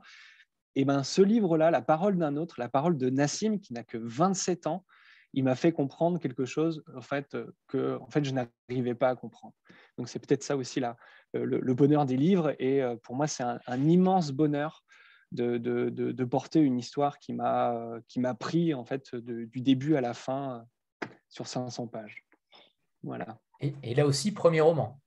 Premier roman, voilà. Premier roman, tous les deux. Donc des inconnus en plus de ça, Googleisés, hein, ils n'existent pas sur Internet. Euh, ce, sont, euh, ce sont des, des noms euh, qui, qui, refusent la, la, data, qui refusent le numérique, qui, qui, qui, se concentrent uniquement sur ce qu'ils ont à faire. Et, et, là, ils ont, ils ont produit chacun deux romans incroyables. Merci Jérémy. Pour quelqu'un de stressé, c'était brillant. Hein. non, merci à vous. Bravo. Merci beaucoup Jérémy. On fait une petite photo de groupe. C'est parfait. Merci. Merci infiniment Jérémy et à, très, très, vite, très très bientôt. On va passer donc maintenant au, cinquième éditeur. Euh, je crois qu'elles sont là. Ce sont Lola Nicole et Sandrine Thévenet pour la maison d'édition Les Avrils. Bonsoir. Bonsoir. Bonsoir, Anthony, bonsoir tout le monde. Bonsoir. Bonsoir à toutes les deux. Une bonne année également à vous. Nous aussi, on est, très contents. Euh, on vous avait déjà reçu une première fois euh, justement pour présenter euh, la maison d'édition qui venait de se créer. on est ravis de vous avoir pour, cette soirée-là. deux livres qui sortent en janvier. Euh, et j'imagine que vous vous êtes sûrement répartis les rôles, ou pas d'ailleurs. Vous avez peut-être un avis différent euh, sur, les, sur les livres que vous publiez, euh, mais on serait ravis d'en savoir plus.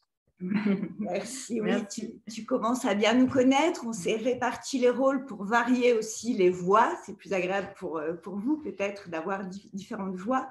Mais par contre, en plein accord toutes les deux euh, et un enthousiasme commun euh, évidemment pour ces publications. Euh, nous, on publie peu aux avrils, hein, 10 titres par an, 80% de fiction, 20% de récits littéraires. Et donc pour cette deuxième rentrée d'hiver, deux titres. Euh, un livre de pure fiction, Que faire de la beauté, quatrième roman de Lucille Borde dont je vais vous parler. Et puis ensuite, euh, Lola vous parlera de l'abolition des privilèges, euh, récit littéraire, historique, mais pas que. Alors, Lucille Borde, c'est une autrice que moi j'ai eu la chance de, publier aux éditions Liana Lévy, où je travaillais précédemment. J'ai publié trois textes d'elle, trois romans. Je suis la marquise de Carabas, Décorama, 86 années blanches. Donc, je, suis cette autrice qu'on adore depuis 2012. Elle revient euh, cette fois avec un roman d'une extrêmement malin, euh, extrêmement original dans sa composition et toujours, c'est ce qu'on adore chez elle, d'une précision diabolique sur la langue. Que faire de la beauté? C'est l'histoire de Félicité Arnaud, qui habitait, disons, 2018, enfin, voilà, fin du, fin du 20e, euh, au, bord de la mer, au bas pays, une, région euh, travailleuse, assez densément peuplée, et euh, Félicité était prof de fac. elle était mariée et elle était également romancière. Mais dans ces temps de, tournant de siècle extrêmement chahutés, euh, Félicité ne trouvait plus sa place. Et un beau jour, elle a tout plaqué pour s'installer au sommet d'une montagne, une montagne euh, magnifique, dans un endroit que, que Lucille appelle le Haut Pays, dans un tout petit hameau où il y a quatre maisons en tout et pour tout, et où Félicité a retrouvé un rapport à la nature euh, euh, très charnel, où elle passe son temps à observer euh, ce paysage sublime, le, ciel qui, vient se, noyer derrière les, cimes, où elle taille ses pommiers, où elle regarde la vie s'écouler, et elle n'écrit plus. Surtout, surtout, elle ne veut plus écrire. Elle se garde bien de, de, de, se colter avec les mots parce que le réel euh, qu'elle a, perçu en s'enfuyant et qu'elle perçoit autour aussi, euh, car l'endroit où elle habite côtoie la un, point de passage de migrants, le réel euh, dépasse la fiction, dépasse son travail sur la langue, et comment dans ces temps d'urgence climatique, migratoire, sociale, comment écrire? En plus, c'est une légère dystopie cette fois, on est dans une époque où euh, qui, est presque la nôtre. Hein. C'est la nôtre, mais les curseurs sont, légèrement déportés, sont, sont, poussés un peu plus loin. C'est une époque où on est surveillé. Les migrants, notamment, cette frontière à côté de laquelle Félicité habite est très surveillée. Et les mots aussi sont surveillés. Et puis surtout, tout le monde s'en fiche un peu des mots. Et c'est le cas d'un jeune brigadier qui un soir vient frapper à la porte de Félicité euh, et vient faire un contrôle. Alors, qu'est-ce qu'il vient contrôler? On imagine cette, frontière, ce point de passage des migrants, mais peut-être aussi le rapport aux mots. Et le temps d'une nuit, alors que ce jeune brigadier ne peut plus repartir de cet endroit enneigé, va s'endormir chez, chez elle, le temps d'une nuit, elle lui pique son carnet, elle prend un stylo et l'intrusion de cet homme chez elle, qui marque aussi l'intrusion du, bah, du monde et des autres, de nouveau dans une vie qui était faite de solitude, euh, ça va faire exploser son, ce, qu'elle s'était promis, c'est-à-dire ne plus écrire. Et le temps d'une nuit, elle va confesser par écrit pour ce jeune brigadier, Eddie, euh, elle va confesser tout ce qu'elle a sur le cœur et en particulier ce qui l'a conduite à quitter le bas pays et cette, cette vie, je dirais, euh, lambda et, euh, est mise à mal par les problèmes contemporains. Et surtout peut-être son rapport à la fiction, son rapport à l'imaginaire, son rapport aux mots. Pourquoi est-ce qu'elle a cessé d'écrire? Pourquoi euh, la littérature parfois ne peut pas tout? Et ce texte, en plus d'être un roman sublime sur la nature, euh, sur le rapport à l'autre, sur aussi euh, l'amour, car on verra en fin, de livre qu'un personnage euh, qu'elle a, qu'elle a aimé a laissé chez elle une marque assez brûlante. En plus de tout ça, ce livre, je dirais surtout que c'est un plaidoyer pour la fiction, pour l'imaginaire, pour l'inventivité, pour le, plaisir de, de composer avec les mots, pour le plaisir de la poésie. Lucille, ce qu'on adore chez elle de livre en livre, c'est le minimalisme, c'est la précision absolue avec laquelle elle choisit, elle compose ses phrases. Euh, c'est assez court, c'est à peu près 160 pages, mais dans ces 160 pages, on a à la fois une vision euh, très, je trouve, euh, très originale et très singulière qui n'appartient vraiment, vraiment qu'à elle de parler du rapport euh, à la littérature, mais on a aussi évidemment en, arrière-plan les, les bah, tous nos problèmes contemporains, euh, euh, aussi bien dans nos rapports intimes hein, entre individus que, que des problèmes plus sociétaux. Donc on a parlé de la migration, on a parlé de la crise climatique. Peut-être pour finir, moi j'aimerais citer quelques, quelques mots qui sont extraits d'un petit discours que Lucille avait fait il y a quelques années maintenant, au moment où elle, a, euh, avait reçu le prix du deuxième roman pour Décorama. Et ces mots, je, les cite parce que c'est vraiment euh, très exactement sa proposition littéraire de livre en livre. Alors voilà ce qu'elle nous disait, et je pense qu'elle, qu'elle pense toujours. La littérature peut proposer une vision du monde, une vérité, c'est un risque. Plus sûrement, elle propose un pas de côté face aux discours qui savent, à ceux de tous bords qui ne doutent de rien. La littérature ne prétend pas sa réserve et sa force. Voilà, je vous laisse sur ces mots et vraiment, je vous engage à continuer à lire Lucille ou à la découvrir avec Que faire de la beauté, plus quel titre pour commencer l'année, c'est pas mal. Oui, bah je, suis d'accord avec euh, tout ce qu'a dit Sandrine, évidemment. C'est vraiment une autrice qu'on est très fiers d'accueillir aux avril euh, en cette rentrée littéraire. Et puis, euh, quand, on compose les programmes, c'est vrai qu'on a à cœur de, proposer un équilibre. Et autant le texte de Lucille est un grand ode à la fiction, autant le texte de Bertrand Guillon, Guillot, L'abolition des privilèges, est un récit. un récit qui a la rigueur de la non-fiction, mais mais qui a quand même toutes les qualités romanesques qu'on adore. Euh, c'est aussi un texte qu'on avait envie de programmer en cette année 2022, euh, année euh, très politique, et le titre fait écho à plein de choses qui se passent en ce moment, évidemment. Et c'est vrai que si on nous avait dit qu'on publierait du, un récit historique aux avrils, on l'aurait pas forcément cru il y, a quelques, mois, quelques années. Et en fait, ce texte nous a complètement euh, saisis. Euh, Bertrand il a publié quatre livres aux éditions euh, Rue Fromentin. C'est le premier qu'il fait chez nous. et on est très, très heureuse de l'accueillir également. donc, Bertrand s'est fasciné pour la nuit du 4 août 1789. Donc, la nuit où les privilèges ont été abolis au sein de l'Assemblée nationale.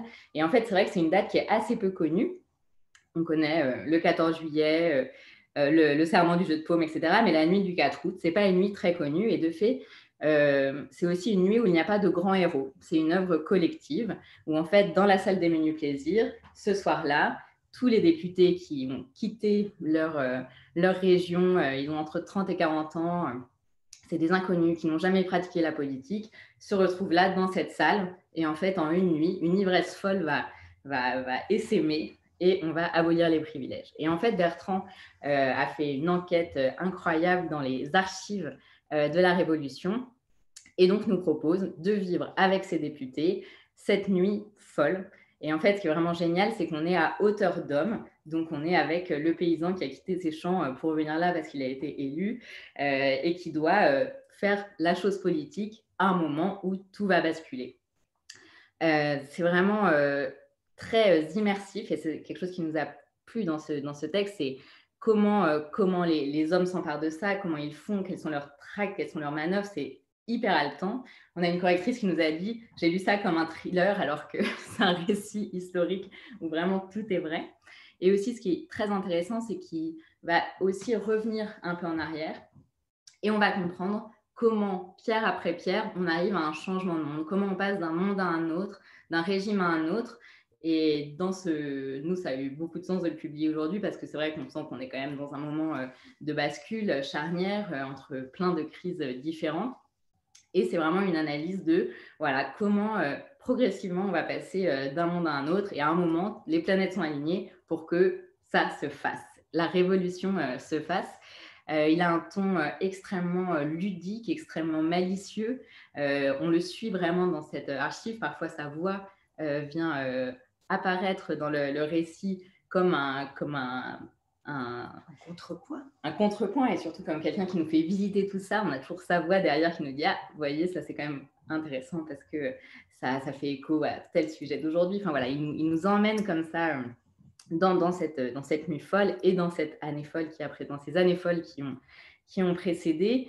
Et on ne peut pas s'empêcher de penser à tous les sujets d'aujourd'hui. Donc euh, c'est vrai que cette question des privilèges est complètement euh, centrale. On voit aussi les premières tribunes de presse apparaître, par exemple. Enfin, voilà, on, sent tout, euh, tout, le monde dans lequel on vit euh, qui est là en train de se faire au moment où ce monde qu'ils ont mis en place en 1789 est en train aussi de, changer considérablement.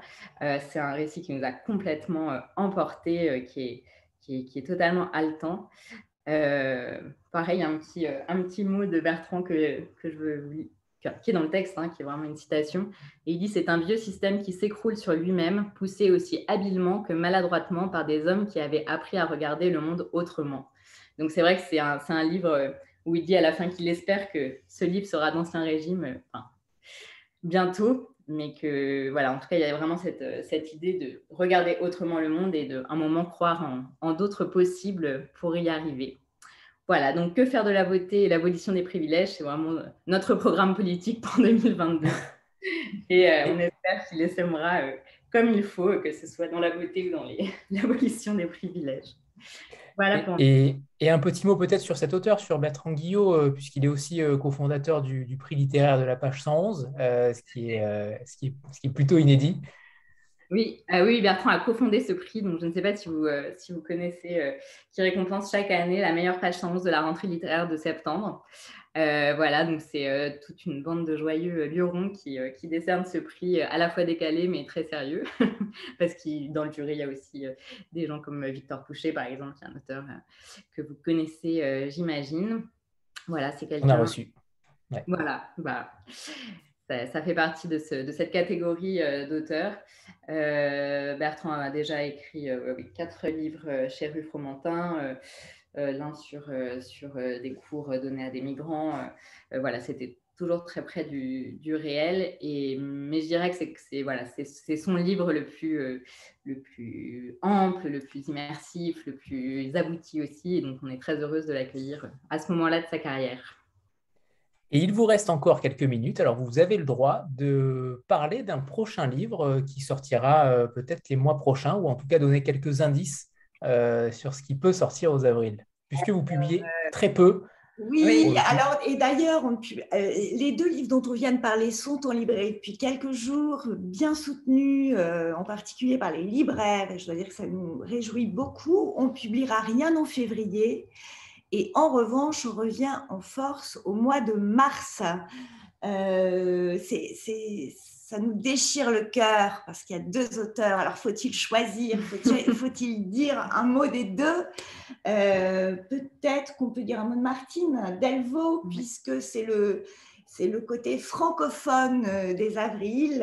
On accueille donc au mois de mars deux récits de la féministe québécoise Martine Delvaux et Lola, tu peux en dire un mot peut-être, ce qui les réunit et pourquoi on publie deux courts textes en même temps de cette autrice Oui, on, avait vraiment, on a vraiment voulu euh, mettre un coup de projecteur euh, sur cette autrice euh, qui est peu connue en France, qui, qui, qui, est publiée en France chez, chez Rivage pour certains de ses essais.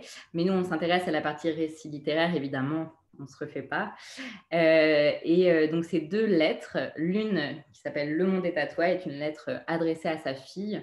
Et c'est vraiment un texte sublime, euh, fragmentaire, avec beaucoup de références aussi, mais très intergénérationnel, sur le lien de la mère à l'adolescent. Et en fait, on a lu beaucoup de textes sur la maternité, mais c'est vraiment un grand livre d'amour qui nous, nous a complètement bouleversés sur l'échange entre un adolescent et un parent, enfin une mère en l'occurrence. Qu'est-ce qui se joue dans ce lien-là? Comment on transmet? Comment on n'étouffe pas euh, ses enfants sous euh, nos convictions, surtout quand on est très engagé euh, sur des causes? Comment on laisse libre? Et aussi comment on le prend comme individu et pas comme une sorte de prolongation de soi? C'est vraiment un texte bouleversant, très court, qui est une sorte de, pour le coup, manifeste amoureux. Euh, je vais dire un mot de Pierre et Pyromane qu'on publie en même temps. Là encore, quel titre On est gâtés cette année. Euh, le monde est à toi, c'est une lettre qui était adressée par Martine Delvaux à sa fille Élie, adolescente. Elle avait 14 ans. Le temps a passé et Pompière et Pyromane euh, s'adresse à Élie quand elle a 18 ans et qu'elle est elle-même engagée dans des, mouvements de d'alerte contre le, la crise climatique. Donc, euh, Pompière, quelques années après, c'est toujours ce regard merci qui est tissé de, bah, de, référence, qu'est-ce que je te transmets, qu'est-ce que j'ai aimé, à quoi tu me fais penser, à quoi toi, euh, qu'est-ce que toi tu m'apportes euh, aussi pour que, que ma curiosité euh, reste en alerte en permanence? Mais c'est un texte toujours fragmentaire, extrêmement poétique avec des, voilà, des pages magnifiques, autour, une variation autour de la figure du feu. Donc le feu qui ravage nos forêts, le feu de, des militantes, les, les bûchers lesquels euh, des, femmes ont péri, euh, et le feu sacré de l'amour, si on peut résumer, Martine Delvaux, c'est vraiment euh, la révolution de, l'amour. Ouais, c'est vraiment un, texte très beau sur l'écologie et c'est vrai que c'est pas forcément évident d'en trouver encore parce qu'il faut se coltiner ce sujet et le regarder en face. Et c'est vrai que je trouve que c'est un texte qui nous, a bouleversés pour ça parce que ben, en fait, elle prend la chose à bras le corps avec ben, que disait euh, Adrien Bosque sur euh, Maggie Nelson, sur le fait de, comprendre ses contradictions, de, voir que, bah oui, c'est elle aussi qui a participé à l'état de ce monde. Enfin, voilà, en tout cas, cette, euh, de, regarder en face cette, cette, crise et puis de voir comment, comment on peut être humble aussi par rapport aux générations qui viennent. voilà, c'est vraiment aussi ce, ce message-là que délivre Martine et on est, voilà, on est très très content de la, de la défendre en France. Elle sera là, euh, il y aura plein de choses autour d'elle. Elle sera là euh, fin février, début mars et voilà, je pense que vous allez en entendre reparler très rapidement. Merci. Merci à toutes les deux, euh, Sandrine et Lola. On fait une petite photo avant de, de vous quitter. 3, 2, 1. C'est bon, parfait. Merci. Merci. Merci à toutes les deux. Merci infiniment. Au revoir. Au revoir. Et on passe donc aux, deux dernières maisons d'édition, puisque là, euh, j'ai décidé de, cumuler deux dernières maisons d'édition. Euh, c'est la collection Notabilia euh, aux éditions Noir sur Blanc, avec Manon Frappa qui, la dirige, qui dirige cette collection, avec qui on avait déjà reçu Fatima Daas, Sophie, Divry ou encore Gaël Joss, et c'était un, pur bonheur. Et dans un deuxième temps, et dans un deuxième... Bonjour Manon, pardon. Bonjour. Et, et dans un deuxième temps, nous aurons Laurent Lafont qui, euh, présentera euh, la collection essai et notamment non-fiction euh, chez Bûcher-Chastel, qu'on avait déjà reçu jeudi, mais uniquement dans la collection littérature. Donc là, Laurent, je crois qu'il est là également, viendra vous présenter également son programme. Je ne sais pas si vous êtes mis d'accord, Manon, sur qui passait en premier, mais, mais c'est Ouais, je crois, je crois que c'est moi. Mais je Allez, on y va, Manon, alors. Je me lance.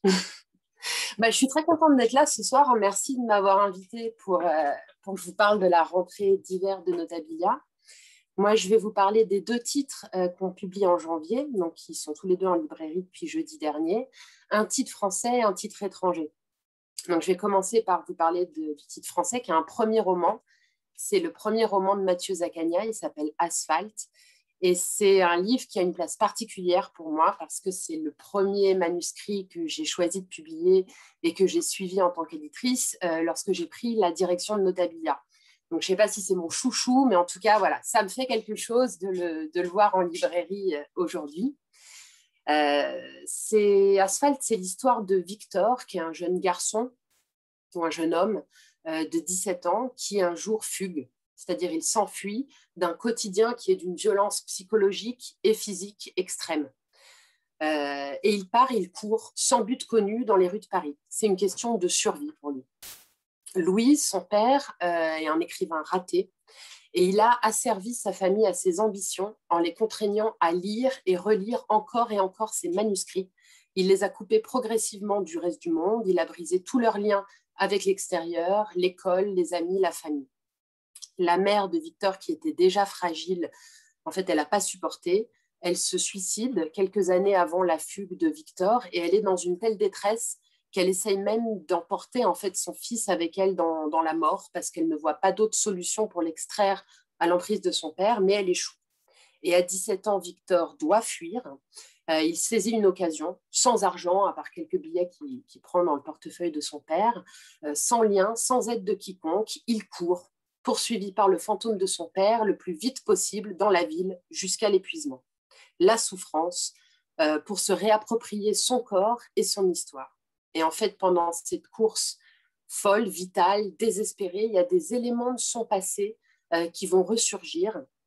Un passé que son père a réinventé dans ses écrits et donc duquel Victor va devoir parvenir à se détacher. Il ne va pas pouvoir se fier à ses propres souvenirs il va faire des rencontres, il va se mettre à l'épreuve, il va prendre des risques, il va défier encore et encore sa mort pour essayer de comprendre d'où il vient et pouvoir ainsi trouver euh, un espace dans lequel exister. Et en fait, Asphalt, c'est le récit de cette course. C'est-à-dire qu'on pénètre in medias res dans cette course folle. Et c'est un livre qui vous attrape euh, physiquement. C'est-à-dire, dès les premières pages, on est embarqué avec une écriture extrêmement euh, rugueuse, nerveuse, très moderne. On est porté par le rythme de la course, de la fuite, par ce tempo en fait assez furieux et vital euh, avec lequel Victor part en quête de lui-même, le souffle ardent, l'esprit euh, à vif et ce corps rudoyé par l'asphalte. Et c'est vrai que moi, ce qui m'a ce qui m'a frappé quand j'ai découvert ce manuscrit, en fait, ce que j'ai trouvé euh, assez, assez bouleversant, c'est qu'on se surprend à être extrêmement conscient de sa propre respiration. C'est-à-dire qu'on va caler son souffle sur celui du protagoniste. On arrive euh, à la fin euh, de certains chapitres essoufflés, à bout de souffle. Un mot du père, qui est quand même une sorte d'ogre assez, ogre, assez glaçant, et on en a le souffle coupé. Donc c'est vrai que c'est un roman, pour moi, qui est imprégné d'un sentiment d'urgence. Il y a une vraie nécessité. C'est un texte qui est violent, dans les sensations comme dans les sentiments. Euh, et pourtant, on n'est jamais dans le pathos. Il n'y a pas du tout euh, de misérabilisme. Euh, pareillement, la course va avoir une fonction, on pourrait dire psychanalytique. En tout cas, elle nous entraîne dans cet état de conscience de, clairvoyance assez affûtée dans lequel peut nous emmener l'effort physique extrême. Ça va venir réveiller, faire ressurgir des souvenirs chez Victor. Et pour autant, il n'y a jamais de psychologie qui est faite. En fait, les souvenirs vont nous livrer des indices, une mélodie, une phrase, et c'est nous-mêmes, et moi je trouve ça extrêmement gratifiant en tant que lecteur, euh, qui avons l'impression de remettre en place les pièces du puzzle. Donc voilà, pour moi c'est un très très beau premier roman. C'est un roman avec un vrai style, une écriture à lui. D'ailleurs, Mathieu dit qu'il n'est pas parti avec une histoire en tête. Une phrase lui est venue, la première phrase du roman, dans une rue en pente, ce qui a un peu son importance. Et en fait, c'est à partir de cette phrase et de la force de cette phrase qu'il s'est dit qu'il y avait matière à écrire quelque chose et que le reste est venu. Et je trouve que c'est surtout un auteur, donc un jeune auteur, un premier roman, mais où on a envie de voir l'œuvre qu'il porte en lui, euh, ce, nous, ce qui nous réserve pour la suite. Et donc mon roman étranger, c'est un roman colombien. Il a été traduit par Robert Amusio. Ça s'appelle Regarde-moi d'Antonio Ungar. Alors Ungar, il est écrivain, il est aussi journaliste. Euh, il a vécu un peu partout dans le monde, aussi bien dans la jungle colombienne qu'à Barcelone, dans l'Iowa, euh, en Palestine, longtemps. D'ailleurs, il est marié à une Palestinienne. Aujourd'hui, il vit à Berlin et c'est un écrivain politique. C'est un écrivain engagé. Et avec Regarde-moi, il nous pose une question que je trouve euh, bah, assez malheureusement d'actualité, qui est que se passe-t-il dans la tête d'un fanatique d'extrême droite? Donc, on est dans une ville dont on ne connaît pas le nom, mais qui rappelle quand même fortement Paris. Dans les jours et les mois qui précèdent une attaque terroriste qui est menée contre euh, plusieurs euh, restaurants et une salle de spectacle. Et un xénophobe solitaire passe ses journées à observer avec dégoût le déclin de la vieille République, euh, à remarquer comment son pays s'effondre. Il vit dans un quartier populaire où il y a de plus en plus euh, d'immigrants et il se lamente que la lumière, que les quelques citoyens euh, qui y entrent encore euh, ne soient pas suffisantes pour en nettoyer la crasseuse obscurité. Donc c'est un type très sympathique, comme vous le voyez. il vit complètement seul dans un intérieur d'une propreté névrotique. Il s'automédicamente. C'est un personnage obsessionnel dont la vie est rythmée par des rituels, des astreintes, des châtiments, des purifications. Et surtout, il vit attaché à la mémoire de sa sœur décédée, Eva, euh, dont il a conservé la chambre intacte comme un mausolée. Et regarde-moi, c'est le journal qu'il écrit euh, méticuleusement, adressé à cette sœur disparue. Il va y décrire les étapes de son grand plan pour le jour N, parce qu'il est investi d'une mission d'un ordre supérieur pour restaurer l'ordre et la pureté de notre Europe en cendres, mais il y décrit aussi l'observation qu'il mène euh, de ses nouveaux voisins, des Paraguayens, qu'il traite évidemment de sauvages, qui prend par ailleurs pour des... Alors qu'en plus, oui, il les prend en plus pour des Maghrébins, et il les soupçonne de trafic de drogue. Il les observe d'abord aux jumelles, puis avec des moyens un peu plus technologiques, et surtout, il va s'intéresser particulièrement à Irina, leur fille de 17 ans, qui est une beauté euh, assez magnétique qui va rapidement l'obséder. Et regarde-moi, c'est l'intrigue de cette double obsession. C'est à la fois l'épopée euh, noire et malade euh, d'un fanatique qui veut changer le destin de l'Europe, un programme qui, théorique au début, devient de tout à fait, tout à fait pratique, et l'obsession du narrateur pour Irina, une fascination qui est évidemment coupable, chargée d'une tension sexuelle, euh, érotique, extrêmement malsaine et inquiétante. Et tout ça avec une même violence qui va nous entraîner dans une spirale de malaise.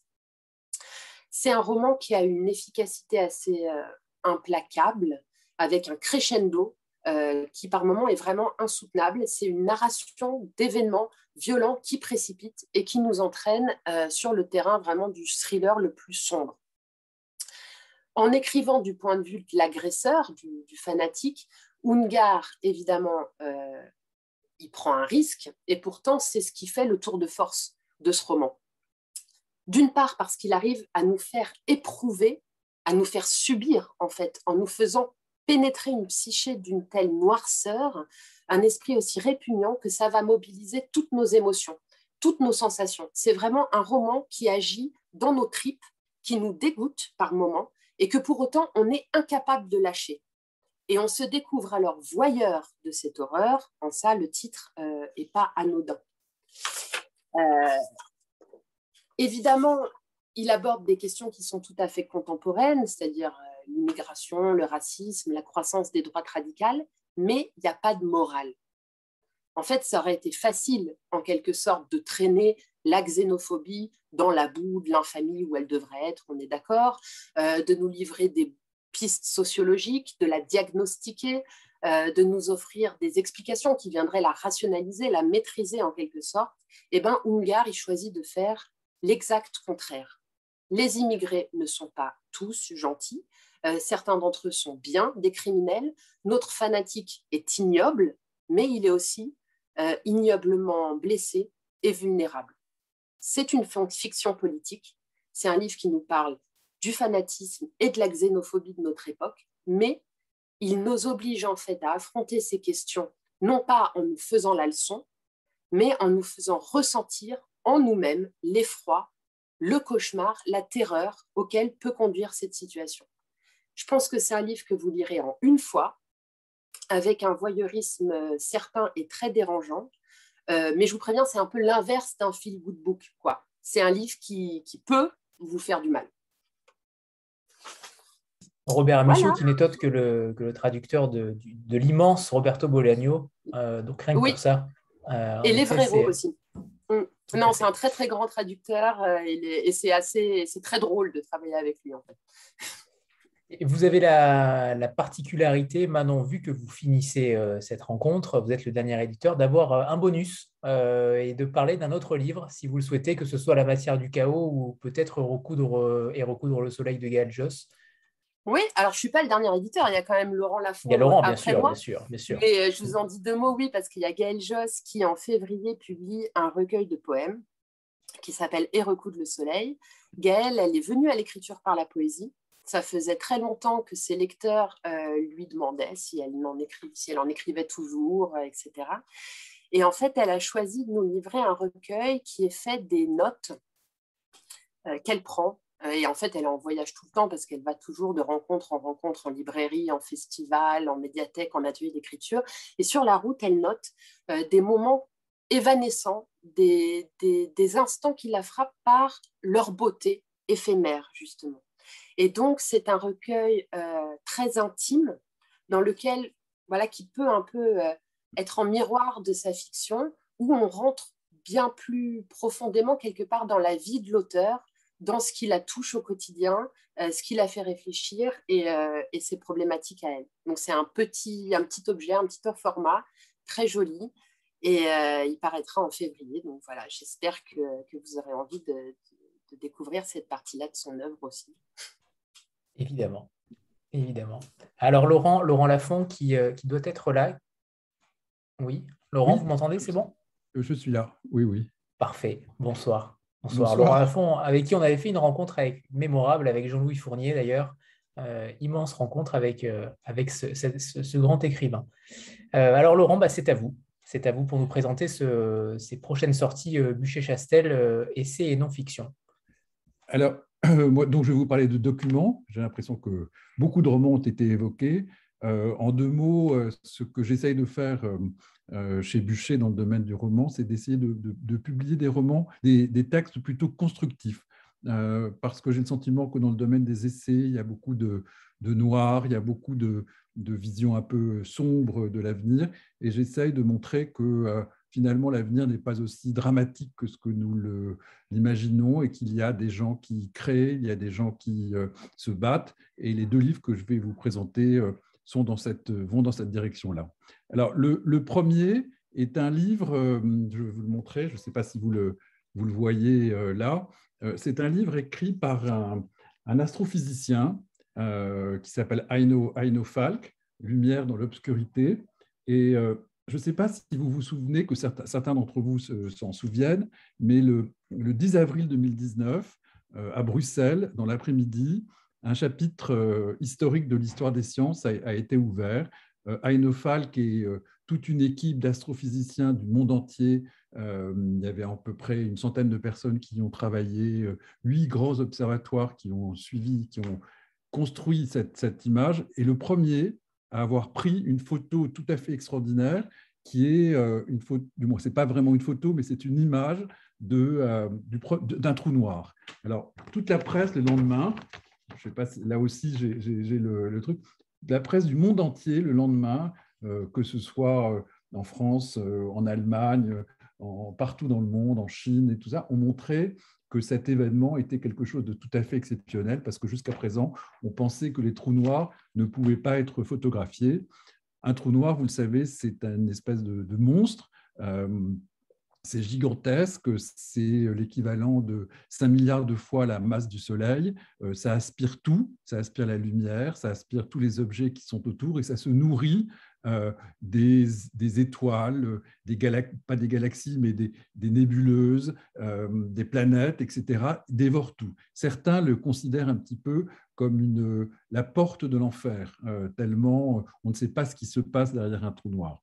Donc, Aino Falk a, réussi, après dix ans de travail avec des centaines de collaborateurs, à saisir cette image et c'est une image qui à la fois est d'une beauté incroyable, on la, on, la, on la, voit là dans la, dans, le petit coin du, bouquin, et aussi euh, révèle finalement des, mystères euh, euh, aussi complètement fabuleux. Alors, comment ça s'est passé? Il a consacré sa vie entière à, ce travail-là. Il a obtenu tous les prix qu'on peut imaginer recevoir quand on est astrophysicien. Il a obtenu un peu le, le prix Draper, qui est un peu l'équivalent du prix Nobel en astrophysique est attribué quand on peut l'attribuer, c'est-à-dire qu'il n'y a pas de rythme, ça peut être une fois par, du moins une fois par an, une fois tous les cinq ans, etc. C'est juste pour euh, montrer l'importance d'une découverte et il l'a obtenu grâce à cette découverte-là. Donc, euh, euh, le livre est conçu de la façon suivante. Au départ, il raconte ce moment complètement vibrant où il a annoncé cette, cette, photo où tout le monde a été totalement ébloui. Après, il refait quelque chose qui est assez euh, classique, euh, c'est qu'il re-explique euh, toute l'aventure de l'astronomie et qui est toujours quelque chose que l'on a déjà vu, mais qui est quelque chose d'aussi fabuleux, puisque finalement, dès la naissance de l'humanité, des, regroupements d'hommes, de, Babylone à la Grèce, du monde arabe, à, l'extraordinaire explosion de créativité au moment de Copernic, de Kepler, de Tycho Brahe, de Newton, etc on a essayé de comprendre d'où nous venions et euh, comment la vie, euh, comment l'univers était né. Donc il raconte ça, il raconte tous ces hommes, il raconte toutes ces découvertes fantastiques qui se sont accumulées au cours des siècles, et il arrive après euh, au mystère de la physique quantique qui finalement a complètement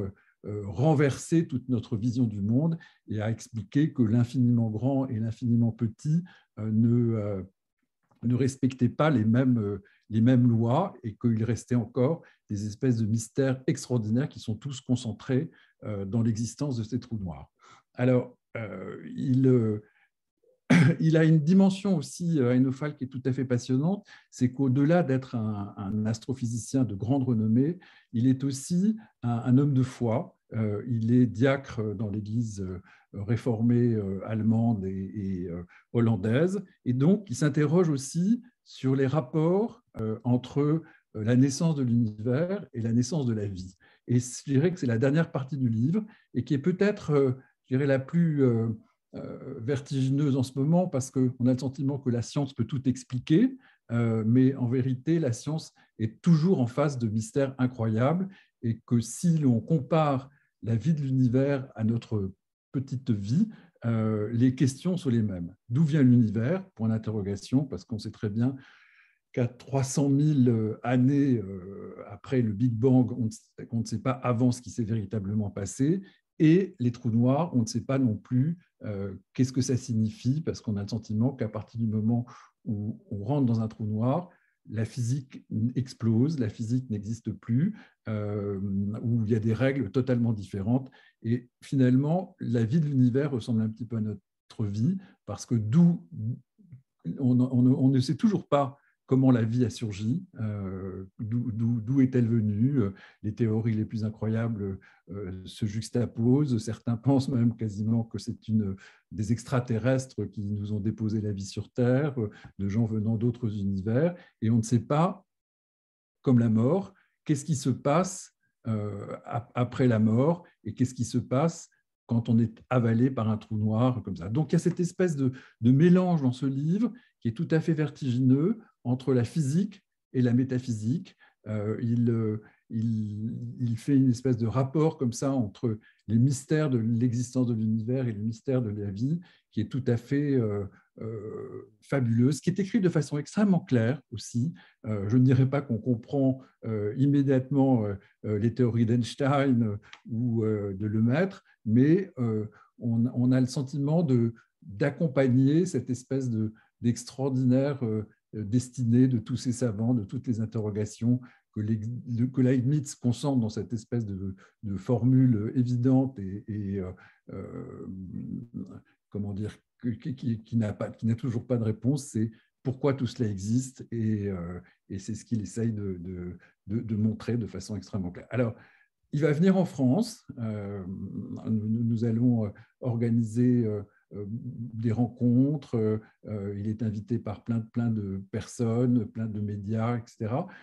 je pense que c'est un livre qui nous tient par la main pour essayer de nous faire comprendre cette espèce d'extraordinaire chemin et qui aussi nous fait découvrir cette espèce de folie de ces astronomes qui sont complètement euh, euh, obsédés par, euh, par cette interrogation et ces rapports entre la science et la foi. Je voudrais citer juste cette phrase de, d'Einstein qui restitue un petit peu toutes les interrogations qu'Einofag pose, c'est la science sans la religion est boiteuse, la religion sans la science est aveugle. Euh, voilà un peu le, sens de ce livre euh, que, je, que je trouve euh, extrêmement clair et qui va véritablement dans le débat d'aujourd'hui sur pourquoi, pourquoi sommes-nous sommes là et où allons-nous où allons Est-ce que la science va tout expliquer? Voilà, Il sort le, le, 20 janvier. Il sort le 20 janvier, voilà. Et il est traduit par Corinna Gepner. Absolument, voilà. Alors, le second livre est ça, c'est un livre d'un combattant qui sort en février euh, et qui est un, véritable événement, qui est une sortie euh, mondiale. Je vous montre la couverture euh, qui est, la couverture américaine, qui est une, création de, Ai Weiwei lui-même. Donc, ce sont les mémoires d'Ai Weiwei. je ne sais pas si vous le connaissez tous, mais Ai Weiwei est certainement l'artiste chinois aujourd'hui euh, le plus important euh, dans le monde artistique. Euh, pour, son œuvre a été reconnue dans le monde entier, pas uniquement à cause de sa créativité artistique, mais aussi parce que c'est un combattant, c'est un rebelle, et que toute sa vie a été une lutte contre le régime chinois. Et je veux dire que le livre est publié à un moment très... la, coïncidence est forte et véritablement euh, je ne pense pas qu'au départ, les choses avaient été conçues de cette façon-là, mais il sort juste au moment où les Jeux olympiques euh, d'hiver de Pékin va démarrer, où évidemment, on va parler beaucoup de la Chine, et évidemment, on va euh, parler de, des droits de l'homme, puisqu'on sait déjà que les, les, diplomates ont décidé de ne, pas participer à cet événement et que la tension entre la Chine et le reste du monde devient de plus en plus euh, violente. Alors, Ah oui, est un combattant et sa, vie est un combat permanent. Euh, son père, Ai Qin, était le plus grand poète chinois contemporain. Euh, dans les écoles, ses textes étaient lus, il était considéré véritablement comme euh, je ne sais pas, le René Char euh, de la, Chine. Il était très ami de Mao Tse-tung. Donc au départ, il a accompagné Mao Tse-tung. Il y avait une espèce de fraternité entre eux très forte. Et Mao Tse-tung, à un moment, a eu peut-être un peu peur de lui et a décidé de l'envoyer dans un, camp. Euh, donc il a quand, quand Ai Weiwei avait un an, il a été envoyé dans un camp de rééducation et Ai Weiwei est resté avec son père et son frère en partie, en partie à 17 ans dans des camps de rééducation où il a accompagné son père qui tous les jours était, euh, on lui crachait dessus, euh, il était chargé de nettoyer les latrines, euh, on l'humiliait et Ai Weiwei a assisté à cette horreur pendant 17 ans dans un endroit qui était appelé la Petite Sibérie et qui était dans le nord-ouest de la Chine, dans des conditions extrêmement difficiles. Et il a vécu auprès de son père. Et certainement, évidemment, ça a forgé son destin à ce moment-là, euh, où son esprit rebelle s'est développé. En 17 ans après, il a, la famille a, été un peu réhabilitée. Il est retourné à Pékin et Ai Weiwei a commencé à suivre des études euh, artistique, de cinéma, etc. Mais tout de suite, il s'est révélé une espèce de, rebelle au système et a commencé à euh, euh, lutter, à s'exprimer de sa façon contre les excès, les folies du système chinois. il a été tout, tout, de suite, sa vie a été une espèce de, de combat contre l'autorité chinoise il a fait euh, beaucoup de photos, il a fait beaucoup d'événements, et tous ces événements artistiques étaient liés à la politique d'une certaine façon. Il a, été un des premiers à associer la rébellion artistique à l'action politique. Et euh, au bout d'un moment, le régime chinois en a eu marre et il a été expulsé de, Chine. Et il est parti. Ah, d'abord, il est allé en prison. Il est allé en prison pendant quasiment une année, euh, dans le secret absolu, comme ça. Et même là, euh, il n'a pas baissé les bras, il a continué à lutter contre le système et il a été finalement libéré. Et après, il a réussi à quitter la Chine. Et une première fois, il est allé aux États-Unis, où là, il a été formé par euh, euh, des artistes américains. il est devenu très copain de toute la Beat Generation. Il a été fasciné par Andy Warhol aussi. Et il a développé son art à ce moment-là. Et là, c'est la deuxième partie du bouquin. C'est comment un artiste forge sa création en fonction de sa lutte. Il nous explique que toutes ces créations sont euh, des, euh, des, interventions pour montrer l'omnipuissance chinoise, pour montrer euh, la rébellion qu'il était nécessaire d'avoir en face d'eux. et il, a pris des risques considérables. Enfin, il a pu quitter la Chine et il s'est installé d'abord en Allemagne, et puis ensuite il est allé en Angleterre, il est allé euh, euh, euh, au Portugal, maintenant il vit au Portugal, et il continue par toutes ses interventions. Je ne sais pas si certains d'entre vous ont vu sa dernière intervention qui était autour de Wunan et du Covid, et il a filmé des gens qui étaient en train de euh, attendez, parce que gens ont fait Noël à côté, dans la pièce à côté, donc ça fait un peu de, de, de, bruit. Excusez-moi. Bonjour. euh, et euh, elle m'a fait perdre le fil de, ma, de mon, euh, de mon truc. Il, sa dernière intervention, oui. Pardon, oui. Il, il, a essayé de, euh, de, de, montrer comment la Chine essayait d'étouffer tout ce que les Chinois voulaient raconter sur le Covid. Euh, et ça a fait encore une espèce d'événement de, euh, artistique et politique en même temps. alors, les œuvres d'Ai Weiwei, c'est essentiellement des photos. Il y en a une qui est très connue, c'est celle où on, le voit en train de faire un doigt d'honneur au, cœur de la place rouge euh, il y a aussi cette, euh, image aussi où il est en train de casser un euh, où on le voit, qui vaut des fortunes et on le voit qui, explose à ses pieds. il y a aussi cette œuvre où il a rassemblé des millions de petites graines de, de, plantes pour montrer la façon dont les Chinois, dont le gouvernement chinois essayait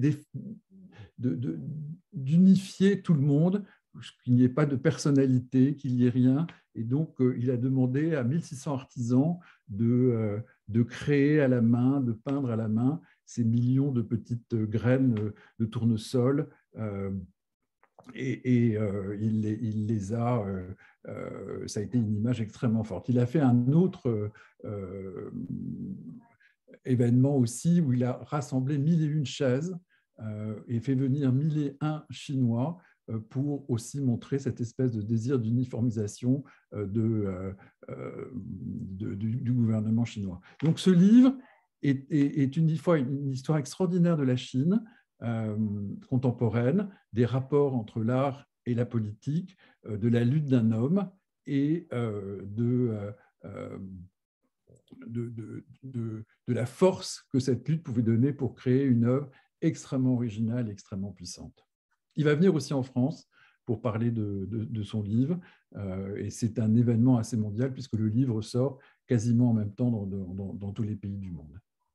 Il traduit par Louis Vincenol et il sort le 3 février. Voilà. Bien cela. Parfait. Si, Laurent, vous voulez euh, peut-être ajouter un mot sur un autre livre, vous y avez le droit. Euh, je ne veux pas de, jalousie avec Manon. Euh, donc, Merci. écoutez, il y, a un livre, j'aime bien aussi montrer les univers qui sont en train de construire et qui peuvent être un peu provocateurs, mais j'avais sorti récemment les, mémoires de Red Hastings, qui est le créateur de Netflix, et qui expliquait comment il avait créé Netflix euh, et comment il avait tout changé en, cassant toutes les règles de business qui existaient. Et là, on va sortir un, bouquin d'un monsieur assez extraordinaire aussi, qui est Red Hoffman.